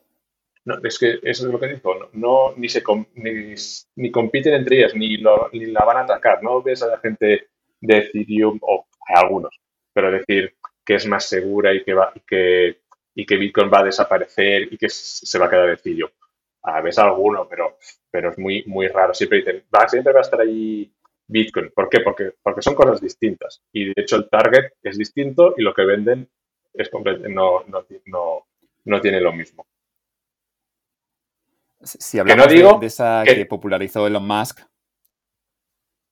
Sí, no, iba, iba, a decir que, que, no digo que algunas pues, pues tengan su sentido, incluso ahora la gente pues compra puedes comprar una acción de Apple y, no es una criptomoneda descentralizada, tiene su función y, sus cosas. Pues lo mismo con una criptomoneda no tan centralizada que, pueda existir. También puede tener su uso, pero no va a ser lo mismo. Eh, Elon Musk hizo un tweet de Dogecoin y, y, diciendo algo así como vamos a trabajar con los desarrolladores de Dogecoin y, luego había un meme de esto, que era, yo creo que era, no sé, alguien diciendo, eh, la imagen era un muro de ladrillo y, y Elon Musk estaba mirando ese muro de ladrillo y decía algo así, vamos a trabajar con los desarrolladores de, Dogecoin a ver qué podemos hacer con Tesla. Y luego se encontraba ese muro de ladrillo que era, entiendo, con mi conocimiento básico, que esa era la, como la programación o lo que se ha trabajado en Dogecoin o lo que hay escrito, lo que sea. Eh, sí que es cierto que luego, solo por este tweet de Elon Musk, Dogecoin se dispara. Hay quien decía que Dogecoin llegaría al dólar. Hay gente que habrá multiplicado por 40 o por 50 una inversión a principios de año. Pero tú no recomiendas ya no Dogecoin, sino ninguna de las criptomonedas. Algunos las llaman las shitcoins, ¿no? Monedas de mierda. Bueno, a ver, que cada. Yo lo que recomiendo es que la gente estudie por su cuenta y haga sus, uh, sus decisiones con su dinero porque ya poner tus ahorros en algún sitio ya, ya es complicado. Pero, pero este ejemplo de, de Dogecoin, pues es un proyecto que tú vas a, todos, todos los, o la mayoría de proyectos son open source y están en GitHub y tú ves ahí el código y tú ves el Dogecoin, pues que, que uno, era una réplica que se hizo, que el mismo creador me dijo que lo hizo una tarde de, de, eh, copió Bitcoin, le cambió el nombre y cuatro cosillas y, ya está, ya, ya, lo, ya lo tuvo. Y, y, luego ves las actualizaciones y lleva como tres años o cuatro años sin con, con, nada, o sea, con súper poca cosa de actualización, que es como que nadie ha trabajado en ello. Pero lo interesante de esto es ver que hay demanda de, de estas cosas. Hay, hay, hay, hay, hay movimiento. ¿Por qué? Yo creo que es que que hay mucha gente que espera pues dar un pelotazo. De, en el pasado, pues Bitcoin habría gente que compró o que incluso minó en, los, en, los, principios y que son millonarios y ves los retornos que tiene y son una brutalidad. Pues habrá gente que, que diga, oh, pues ahora Bitcoin ya es muy caro y, yo no quiero hacer un triste por dos, que, que la inversión hacer un por dos es una locura, es, bueno, no, no me acuerdo, pero, pero no, todo el mundo lo quiere, pero es difícil y, ahora ellos lo quieren hacer es un por cien y meter, meter 100 eurillos y hacer un, un por cien. Y, y, eso es lo que hay. Siempre, siempre va a haber un poco de esta demanda de, especulación y, la, no creo que vaya a desaparecer. Y mucha gente pensando que Bitcoin pues, es muy caro y que, no, y que es muy lento. Y yo conozco gente que dice que es muy aburrido, o sea, no, no, y, y no puedes hacer mucho trading de los que buscan el, rascar ahí los, los puntos y, los porcentajes, pues van a ir a, estas cosas y, van a aprovechar que Elon Musk ha hecho un tweet para comprar y luego venderlo cinco minutos más tarde. Esto siempre, creo que siempre va a estar allí, pero tienes que ver los fundamentales, cómo están, qué hay detrás. Y detrás de Dogecoin, pues no hay nada. Tengo apuntado las amenazas que hay ahora mismo para el Bitcoin. Em, podríamos ir quizá una por una. y está claro que todo lo que hemos escrito es, em, atractivo, es, algo que potencialmente también incluso puede cambiar la sociedad. Nos vamos ya a un debate que va más allá del dinero y yo creo que es súper interesante todo lo que se puede hablar del Bitcoin. Pero tengo apuntada, apuntado lo que puede ir mal, ¿no? Una cosa que puede ir mal, obviamente, es esto, que la convicción colectiva que el Bitcoin tiene mejor tecnología o que es el primero, cambie. Y el Dogecoin, insisto, aunque no tenga ningún valor, es porque la gente cambia esa convicción colectiva, ya estamos hablando de dinero, esos mem, ¿no? los meme coins eh, se terminan, quizá uno de estos meme coins termina superando el Bitcoin. Esto podría ocurrir, pero esto es bastante improbable, como lo defiendes tú, Mark, y yo creo que estoy bastante de acuerdo. Sí que es cierto que el Bitcoin después tiene otras amenazas. Eh, tenía apuntado que uno puede perder las claves. Esto no, en principio no ocurrirá con el banco, donde tienen tu DNI y no vas a perder el dinero. Con Bitcoin sí que uno puede perder las claves y, puede perder la inversión. Eh, te lo pueden robar, hay que vigilar. Eh, hablaremos quizá un poquito de seguridad ahora al final del, podcast, pero podemos hablar del problema de los hackers, te pueden llegar a robar eh, tu, criptomoneda. Y después también la última y la más interesante, me gustaría saber tu opinión, que es que los gobiernos se pongan un poco más no sé cómo decirlo, pero mucho más estrictos o, incluso lleguen a prohibir la moneda. Antes hablábamos de que China quizá estaba prohibiendo el minado, pero que lleguen a prohibir las transacciones en Bitcoin. Pero has, dicho quizá que se seguirían produciendo. Así que está claro que el Bitcoin seguiría existiendo, pero si el gobierno lo persigue incluso legalmente, te mete en prisión o te mete una multa, si tienes Bitcoin guardados, igual que hace 100 años eh, perseguían la gente que no declaraba el oro, eso podría ser un problema y afectaría claramente al precio. No sé cómo ves estas tres cuestiones, ¿no? El hecho de, perder las claves, de que te lo pueden robar y después de que venga un gobierno de un país serio y, diga que esto está prohibido y que quien tenga bitcoins que debe declararlos y, que debe o que debe entregarlos ahora mismo al gobierno. Claro, las dos primeras son, son más sencillas de responder. Al final esto es, mm, sí, puedes perder tus claves. Esto, seguridad es en el mundo Bitcoin siempre hay mucho de la soberanía individual, de que tú eres responsable de tu dinero, tú eres incluso poco tu propio banco porque tú guardas tu dinero.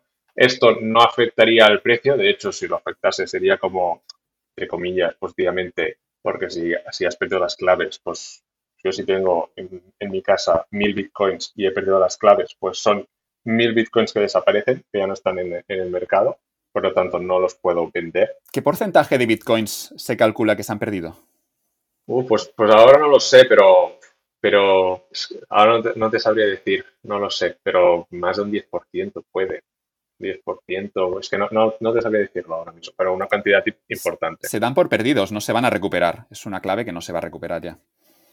Es que tampoco puedes estar 100% seguro, porque mm, eso es lo que decíamos antes, que que puede que dentro de un mes pues haya una, una, una dirección muy antigua que alguien ha movido los fondos. Nunca puedes estar 100% seguro de que algo pues desaparece para siempre, a no ser que tú, tú sepas que son tus bitcoins y digas, eh, pues yo he perdido, he perdido mis fondos y esta es mi dirección y esto la, puedes estar seguros que no se va a mover, siempre y cuando pues luego confíes en esta persona. Pero, pero el tema de la seguridad es más a nivel personal, que sí. Igual que hackear al final es cómo te hackean, es o te hackean porque te han robado las claves privadas, perdón, de que las tienes, pues las tendrás en tu casa o en un banco, también las puedes tener o yo qué sé, donde sea. O porque no estás utilizando Bitcoin de la manera más uh, Bitcoiner, que tú tienes el, tus Bitcoins en un exchange centralizado y acceden a tu cuenta porque tu contraseña es muy sencilla o porque tú, te han robado el móvil y hacen una transferencia o, lo que sea. Esto también es a nivel más personal. Luego, lo que decías último, esto ya es más, más esto sería más serio para Bitcoin, o sea, lo otro, pues, pues no, no, tendrías a nivel de protocolo y de red, no, habría ningún nada, ningún cambio, pero sí. No afectaría el precio. Mm, no, mm, no mucho. O sea, que una persona pierda pues un Bitcoin, pues no, no, no afectaría mucho.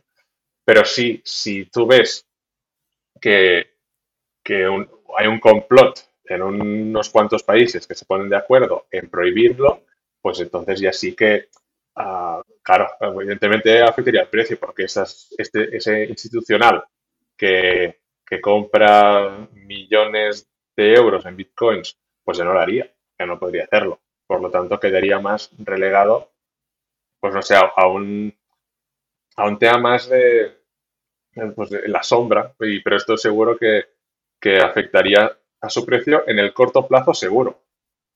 Pero en el largo mm, puede que, que, vuelva a subir, porque de hecho si hay un ataque de este tipo y sobrevive, pues tienes que, o sea, ya, ya tienes un...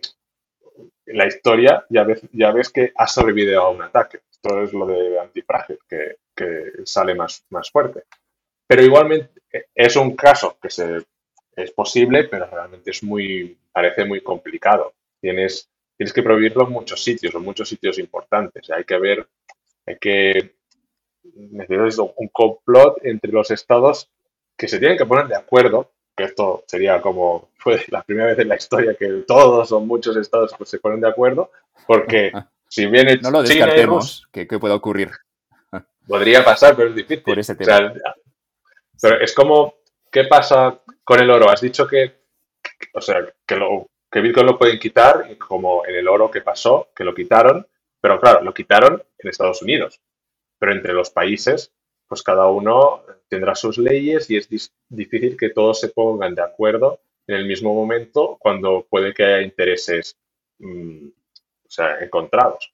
Que haya algunos países que ya le interese o que ya tenga bitcoins o que tenga una población mm, con muchos bitcoins. Tú sí si tienes una población mm, que tiene bastante o un porcentaje importante en bitcoins, tú tampoco quieres, o sea, o te los adueñas para ti o, quieres que tus ciudadanos sean ricos. Pero lo que no vas a hacer es entregar eso a otros estados. Mm, entonces es, es una posibilidad, pero parece complicado ¿eh? también. Todo claro. Y a medida que también van entrando más actores importantes dentro, seguramente la probabilidad es más baja y por eso también sube el precio. Eh, hablábamos antes de las otras criptomonedas. Hay una muy famosa que quizá esto es de, Ultimate Shitcoin, ¿no? Que serían las Central Bank Currencies. Hablaba, hablaba, no, con todo el respeto por el euro, que es, que es una moneda muy estable, pero lo, lo que estaban hablando ahora los bancos centrales, y había una intervención de Lagarde de hace apenas unos días donde decía que vamos a estudiar esto durante dos años, se daba un tiempo conservador, durante dos años iba a estudiar el hecho de que el, Banco Central Europeo pudiera emitir una criptomoneda. Como yo lo entiendo, y quizá me equivoco, es que esto no sería ningún tipo de amenaza para el Bitcoin, porque la promesa del Bitcoin precisamente es, es rival contra el euro, es una alternativa, no, no a transaccionar con el euro, sino a protegerte de la posible inflación que pueda producirse con los bancos centrales. Pero insisto, quizá me pierdo algo.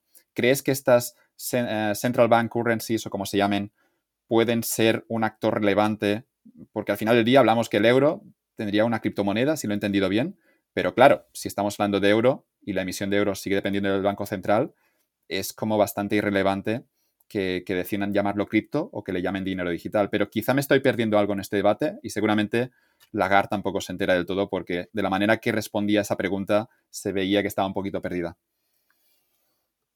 No sé hasta qué punto todos estos economistas de los bancos centrales pues saben o no saben de, Bitcoin, porque podría ser también que simplemente lo desprecian o, le intentan quitar la importancia o, directamente que no, que no saben. ¿eh? Pero sí que es cierto, es, es completamente distinto como, como todo, pues ahí él será un competidor más, pero completamente distinto. O sea, las, uh, las Central Bank Digital Currencies van a ser, si es que hay, seguramente va, va, a haberlas, pues unas monedas mm, como ahora es el dólar o el, euro.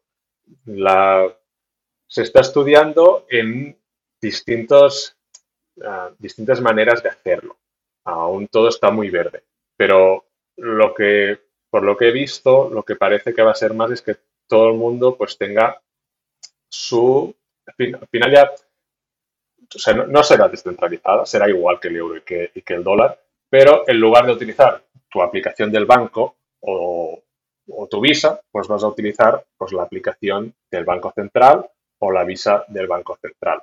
No creo que haya mucha diferencia. Al final, ¿qué son los, lo que utilizamos ahora en, como dinero en dólar, en euros, son los, las monedas los, y los billetes que vienen del Banco Central. Y luego en digital ya tenemos los, los bancos, nuestros depósitos. En las aplicaciones, eso es dinero de banco comercial, no de Banco Central. Entonces, una moneda digital de Banco Central pues sería lo mismo que tenemos en nuestro banco, pero que en lugar de ser del banco comercial sería del Banco Central. Esto, ahí se abrían muchas posibilidades de incluso tipos de interés negativos que te digan, pues tienes que gastarte estas monedas o vas a perder ah, el valor o te vamos a, cobrar una comisión. Hay, hay muchísimas posibilidades, pero y también hay el tema más de un poco de vigilancia, de que el efectivo pues es un poco anónimo y ya no vas a tener la, esa puede, ya no, ya no vas a perder un poco este anonimato si es que en algún momento deciden quitar el, el, efectivo. Esto es lo que más o menos creo que, pasará, que tendremos una, una billetera, una aplicación del Banco Central, una cuenta en el Banco Central y todo el mundo, en lugar de, de, tener solamente la del banco, también tendrías la del Banco Central. Aquí también se tiene que ver cómo se hace, porque tienes los créditos, quién, quién otorga los créditos, seguramente continúan siendo los bancos comerciales, porque no, que los bancos centrales pues, deberían invertir mucho dinero en muchas oficinas o muchos ah, trabajadores para decidir a quién le dan el crédito o no. Y, hay, hay, mucho de esto que está, que está por definir, pero al final una moneda digital de banco central pues no mm, va a ser como un como el dinero que tenemos en el banco, pero en lugar de ser del banco va a ser del banco central. No compite directamente con lo mismo que, Bitcoin porque va a estar 100% controlado por, por las entidades gubernamentales. Bueno, Lagar se ha dado dos años para estudiarlo, así que dejaremos que hagan el estudio y presenten el PowerPoint con 100 slides y a ver qué conclusiones y, y quizá nos... Porque el white paper de Satoshi ahora me viene a la cabeza que eran nueve páginas y con esto ya, de algún modo, quizá cambiará el mundo. Pero me gustaría ver este estudio de dos, de dos años que recibirá al final del día Lagarde yo creo que será divertido dentro de la comunidad Bitcoin estudiarlo y, ver qué conclusiones sacan. Espero que lo hagan público, lo deseo. Imaginemos que hemos convencido a alguien para que compre una pequeña cantidad de Bitcoin. Eh, ¿Cuál sería el proceso, Mark, para, iniciarse, para, invertir, no, todos tus ahorros, tampoco recomendamos esto, pero imaginamos que alguien compra la premisa de Bitcoin, de que al menos quizá puede sustituir el oro. Eh, ¿Cuál sería el proceso para adquirir Bitcoin? Pues tienes, tienes distintas maneras. Tienes ah, desde instrumentos muy como ETFs, fondos que están, que esto, esto está, al menos en España, no es, muy fácil. Yo, como nunca lo he hecho, tampoco, tampoco sé, pero hay, hay instrumentos distintos que, con los que puedes invertir indirectamente en Bitcoin. Luego tienes la manera de comprar Bitcoins que tienes dos. O, bueno, la primera y más, más difícil es, eh, pero más auténtica, es de vender tus servicios a de Que encuentres a alguien que tenga y te los dé a ti y solamente pues él, esa persona sabe que, tienes. Uh, esta es la, lo, clásico, pues vendes tomates o, vendes uh, cursos o vendes lo que sea y que, y que haces masajes y que te, paguen en bitcoins. Uh, pero si tú lo que quieres es lo que hace la mayoría de la gente, que simplemente pues, poner unos, unos euros pues lo puedes hacer en las plataformas de, cambio, los exchanges, que pueden ser centralizados o descentralizados. Los centralizados pues, tendrás que hacer el típico proceso de, de Know Your Customer, de, del DNI, de las contraseñas y tal, y va a ser una plataforma como la de mm, cualquier mm, plataforma igual de, acciones. Y tú compras y, y, tienes tú, mm, como digamos, promesa de Bitcoin, que no son 100% tuyos, sino que son del exchange, porque si, el exchange los pierde, pues los has perdido, pero, pero eso es la manera típica y más sencilla de hacerlo. Luego tenemos exchanges descentralizados que lo que hacen es comprarle directamente a, personas. Y lo que pasa que con esto sí que necesitas antes haber tenido alguna moneda de, en tu parte que se utiliza como como un seguro para que no se estafe la gente los unos a los otros, ¿sabes? Si tú tienes, quieres comprar, pues, para poner números fáciles, 10 bitcoins, pues dejas un par en un seguro bloqueados, ambas partes, y cuando se ha hecho la transacción correctamente, pues recuperáis los dos, esos dos bitcoins de, seguro. Pero lo más fácil y más sencillo que hace todo el mundo es, es lo de ir a una exchange centralizado también porque son los más líquidos, lo compras en un segundo y ya, y ya los tienes. Una vez estamos en el exchange, lo que nos pide el exchange es esta parte interesante que, bueno, quizá ya lo hemos discutido un poquito, pero la privacidad, obviamente en el exchange tienes que dar tus datos, cuando en los descentralizados eso no es necesario, podrías hacer una, realizar una compra anónima, pero imaginemos que vamos a lo más fácil, que es un exchange eh, centralizado. Eh, lo, lo que tienes que hacer es darte de alta, hacer una transferencia en euros, luego podríamos comprar Bitcoin, pero luego llega esa parte interesante con ese ese lema tan famoso de not your keys, no, not your Bitcoin, si no son tus claves, no es tu Bitcoin, que mucha gente recomienda en ese momento en el que ya has adquirido los Bitcoins o el, porcentaje o la fracción de Bitcoin en el exchange, recomiendan sacarlo de allí y moverlo a lo que se conoce como un monedero, un wallet. No sé si podrías profundizar en los tipos de wallets y si entiendo tú como creyente del Bitcoin que eh, recomiendas de algún modo también salirse de exchange y hacerse responsable y soberano, aunque tenga obviamente siempre cierto riesgo, pero entiendo que eres partidario también de sacarlo después de los exchanges por la cuestión de los hackers de la que hablábamos antes. Sí, completamente. Es, eh, primero porque es la, es la idea y es el... Pueden pasar muchas cosas. Yo también lo veo, lo veo difícil en los tiempos que corren, pues, pues que haya pues que, que te expropie el gobierno o que, o que haya grandes hackeos, pero puede pasar. Y en el mundo Bitcoin, con todo lo que puede, como puede pasar, y en el mundo de, no Bitcoin, de la seguridad, si puede pasar, es que puede pasar y tienes que protegerte de ello. Y la idea es retirarlos, pero claro, eso es un momento muy importante y muy delicado porque eso es lo, lo que decías, que eres soberano y tú tienes la responsabilidad de guardarlo si pierdes tus bitcoins, nadie va a, no hay un seguro, nadie va a, o sea, te van a ayudar, pero nadie te va a, si lo has perdido, vas a, no los vas a poder recuperar.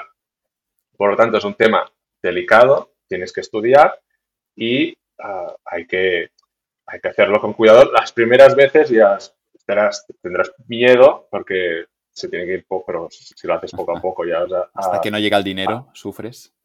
Exacto. Y, no te equivocarte, de que todo esté bien, de, que lo envías en la dirección correcta. Hay, un poco de miedo, pero luego ya es como, mm, una vez lo has hecho varias veces, pues ya, ya es sencillo y repites el proceso y ya está. Y luego, ¿dónde lo, dónde lo pones? Esto de las, las, los monederos, al final, son, son aplicaciones o son dispositivos ah, físicos en los que almacenas tu, ah, tus claves privadas. O sea, tú al final, ah, monedero o billetera no es, no, es el mejor de los nombres, lo, lo, hacemos porque históricamente se ha hecho así con los, los billeteras normales, pero serían más unos gestores de contraseñas o gestores de, de, claves privadas, que esto al final es como una aplicación en un ordenador o en el móvil, que por ejemplo si tú quisieras hacer una imagínate que tú quieres sacar el dinero, los bitcoins de tu exchange y para irte a El Salvador a comprar en el McDonald's, pues lo haces en, una billetera o en una, aplicación en el móvil. Y tú lo puedes hacer y allí y haces ahí tus transacciones y compras, pagas, recibes, lo, eh, que sea. Esto, claro, de pequeñas cantidades y para un uso así eh, más habitual. Es como lo que harías en, un, en una cartera normal. Tú en tu cartera del día a día, pues no vas allí con 100.000 euros o 5.000 ni 1.000. Y si tú empiezas a tener más, más dinero, pues uh, y lo, quieres guardar para el largo plazo, pues lo tienes que hacer en sitios más, más mm, seguros y más difícil de acceder. Tener un dispositivo solamente para, para ello o incluso hay las, las, esto me gustan mucho las, los que serían los, las wallets que son, al final la, clave privada, esto es algo que se escribe, es información, son unas palabras y que si las, las puedes guardar en acero, si, lo, si tienes esas palabras en una placa de acero almacenadas en varios sitios de, en un banco o en una, en una casa, en un sitio bien guardado, pues, pues están a salvo tus, tus, bitcoins y esto a prueba de, de, fuego, de incendio, de lo, de lo, que sea y del paso del tiempo. Y esto tienes que ver en función de cada necesidad, tu conocimiento y hasta el nivel de seguridad que quieras, el nivel de fondos que tengas, cuando quieres volver a utilizarlos, hay como una gama muy amplia de, de opciones. He leído las memorias de Zweig hace poco y ves que hace 100 años era un problema. Eh, bueno, Europa estaba como estaba y en esas memorias de Zweig, en el mundo de ayer, puedes ver que ya no solo a Zweig, sino a mucha gente, el Bitcoin ah, hubiera sido de mucha utilidad. Hablabas antes, me gusta mucho esta promesa de si hay mucha inestabilidad en tu país, el hecho de poder cruzar una frontera con, nada, sin, sin maleta y poder empezar una nueva vida en otro país siempre que te sepas tus 20 palabras antes hablabas de poder tenerlo grabado en, metal. Entiendo esto es por si hay un incendio en tu casa, pero también podrías memorizarlas. Pero aquí el problema es que quizá te das un golpe en la cabeza y luego perderías el Bitcoin. Así que la, promesa ahora con, esto que decías de la... era como, como una plaquita metálica, entiendo, donde estaría, estarían las 20 palabras y con esto podrías recuperar tu Bitcoin. Exacto. Las, las billeteras modernas, lo que, lo que se hace, tú, tú cuando hemos dicho antes que tienes muchas direcciones, muchas... cada vez que recibes mm, una transferencia se genera una nueva dirección que está asociada a una clave pública y esta clave pública está asociada a una clave privada. Claro, tú no, hay manera sencilla de recordarte de todas las claves públicas, eh, eh, privadas, perdón, y lo que se hace es que con las nuevas billeteras, con estas pocas palabras, se generan automáticamente todas las demás. Y con unas, lo mínimo son 12 palabras, luego también hay de 24. Con estas pocas palabras tienes almacenadas todos, todos tus bitcoins y con ellas puedes recuperarlos y puedes enviarlos después. Y es lo, lo que decías, incluso podías memorizarlas, pero claro, mm, si pierdes pues dos euros, pues no pasa nada, pero si pierdes los ahorros de tu vida, pues vas a querer que estén guardadas en varios sitios, en seguros y que no, y que no pase nada. Incluso si te mueres, lo ideal es tener un plan de herencia o un plan en el que la gente sepa dónde están guardados tus bitcoins y tengan la manera de recuperarlos.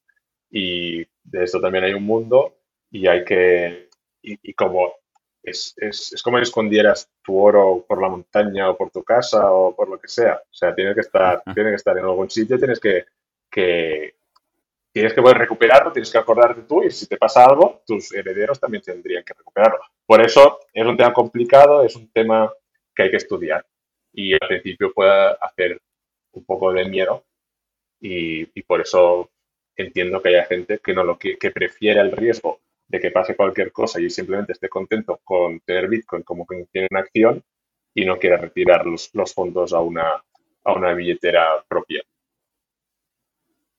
Escuchaba el otro día una comercial de Bankia ah, que recomendaba entrar en sus fondos. Ah, unos fondos, em, entiendo, con unas comisiones muy, altas. No, no, no, me estaba, no estaba realizando la venta hacia mí, pero escuché esa conversación y me hizo gracia porque utilizó un truquito que funciona que es, mira, tú déjanos un poco de dinero eh, y dentro de medio año miramos qué tal va y así pierdes el miedo.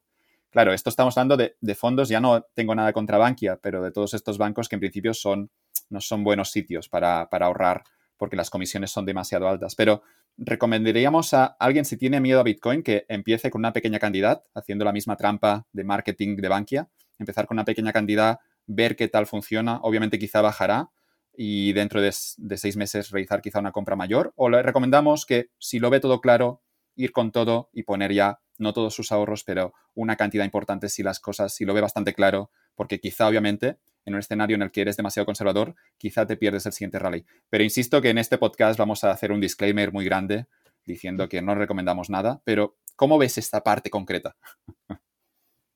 Pues esto eh, no solo es por Bitcoin, sino por todos, todos los activos que las personas tenemos miedo a perder. La volatilidad es, eh, pues la tienes que vivir hasta que no lo haces, pues ya no, no, estás, si no estás familiarizado, pues, pues no creo que la gente eh, no veo que sea sencillo desde fuera de hacerlo. Hasta que no lo vives, pues no, no, lo experimentas y no vas a tener la confianza. estudiar la tecnología, estudiar los incentivos económicos te puede ayudar, pero hasta que no estás dentro y has invertido un poco, luego un poco más, luego un poco más, has bajado un 50% o has un 10% o has subido tal, aquí lo que pasa es que es ultra volátil. Ya a la gente ya le cuesta a veces con las acciones que no son tan volátiles, incluso a veces ves, por, por, por, distintos canales gente que te dice que estás loco por invertir en, en, la bolsa, que esto es una lotería o en un casino, pues, pues, pues eh, Bitcoin es por 10 porque la volatilidad es, es, mucho más grande. Entonces, si estás, si yo lo que he hecho y digo que la gente haga es, pues, si lo entiendes y quieres, pues primero tienes que estar, uh, esto con todo, ¿eh? no, solo con Bitcoin, es una parte que no necesites a corto plazo, como todo esto evidente, y luego poco a poco ir, ir añadiendo, yo no incluso seis meses, sino incluso más corto, una vez al mes, pequeñas, cantidades muy pequeñas. Y vas haciendo cada mes vas incrementando un poco, un poco, un poco. Y luego, si puedes hacer en piloto automático, pues perfecto, pero luego vendrá la caída o vendrá la subida. Y, luego entonces, ¿qué haces? Es como muy psicológico. Tienes que, lo ideal es tener tu plan de si, si sube o si baja, pues estas, esto, este va a ser mi, mi plan. Porque va a pasar, va a subir y va a bajar. Y luego también tener como un objetivo. O sea, si sube, si hace un por 5, ¿qué vas a hacer? ¿Vas a vendértelo? ¿Vas a incrementar más tu posición? ¿Qué vas a hacer? Mm, por eso yo creo que lo mejor es ir poco a poco ah, y pensar en el largo plazo. Porque ah, tenemos eso de que no hemos comentado de los cuatro años. Cada cuatro años se disminuye la, bueno, sí que lo hemos dicho un poco, de disminuye la oferta de ahora estamos en 6,25 bitcoins por cada bloque y dentro de tres años va a haber, será la mitad. claro, cada mínimo solo llevamos tres ciclos alcistas o así, pues, pues, la idea es que esto continúe pasando. y tienes que vivir, y lo bonito sería vivir como mínimo uno. O sea, mínimo cuatro años sería lo interesante. Pero repito, el Bitcoin es para el largo plazo, sobre todo por la volatilidad. Porque si, a no ser que seas un trader y quieres hacer pues tus cosas de intradía, pero si, si vas a largo plazo será lo mejor y, que vayas metiendo poco a poco. Yo recuerdo que entré por primera vez en eh, enero del año 2020 y claro, esto era antes de la crisis. Recuerdo que a los dos meses había caído un 60 o no sé si bajó de los 9.000 euros a los, a los 4.000.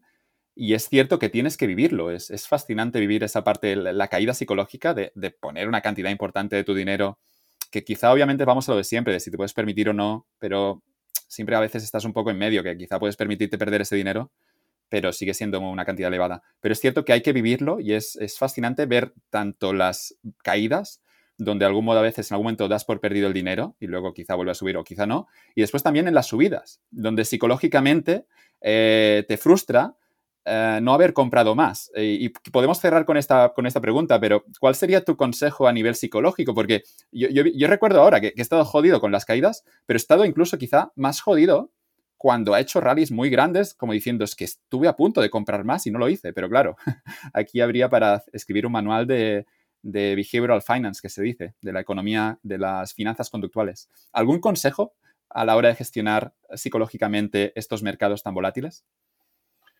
Esto, esto va a pasar siempre, lo de que te arrepientes cuando, cuando sube y pasa, pasa, con todo. Eh, si hubiese invertido hace un mes, no sé qué, ah, pues ahora tendría tanto.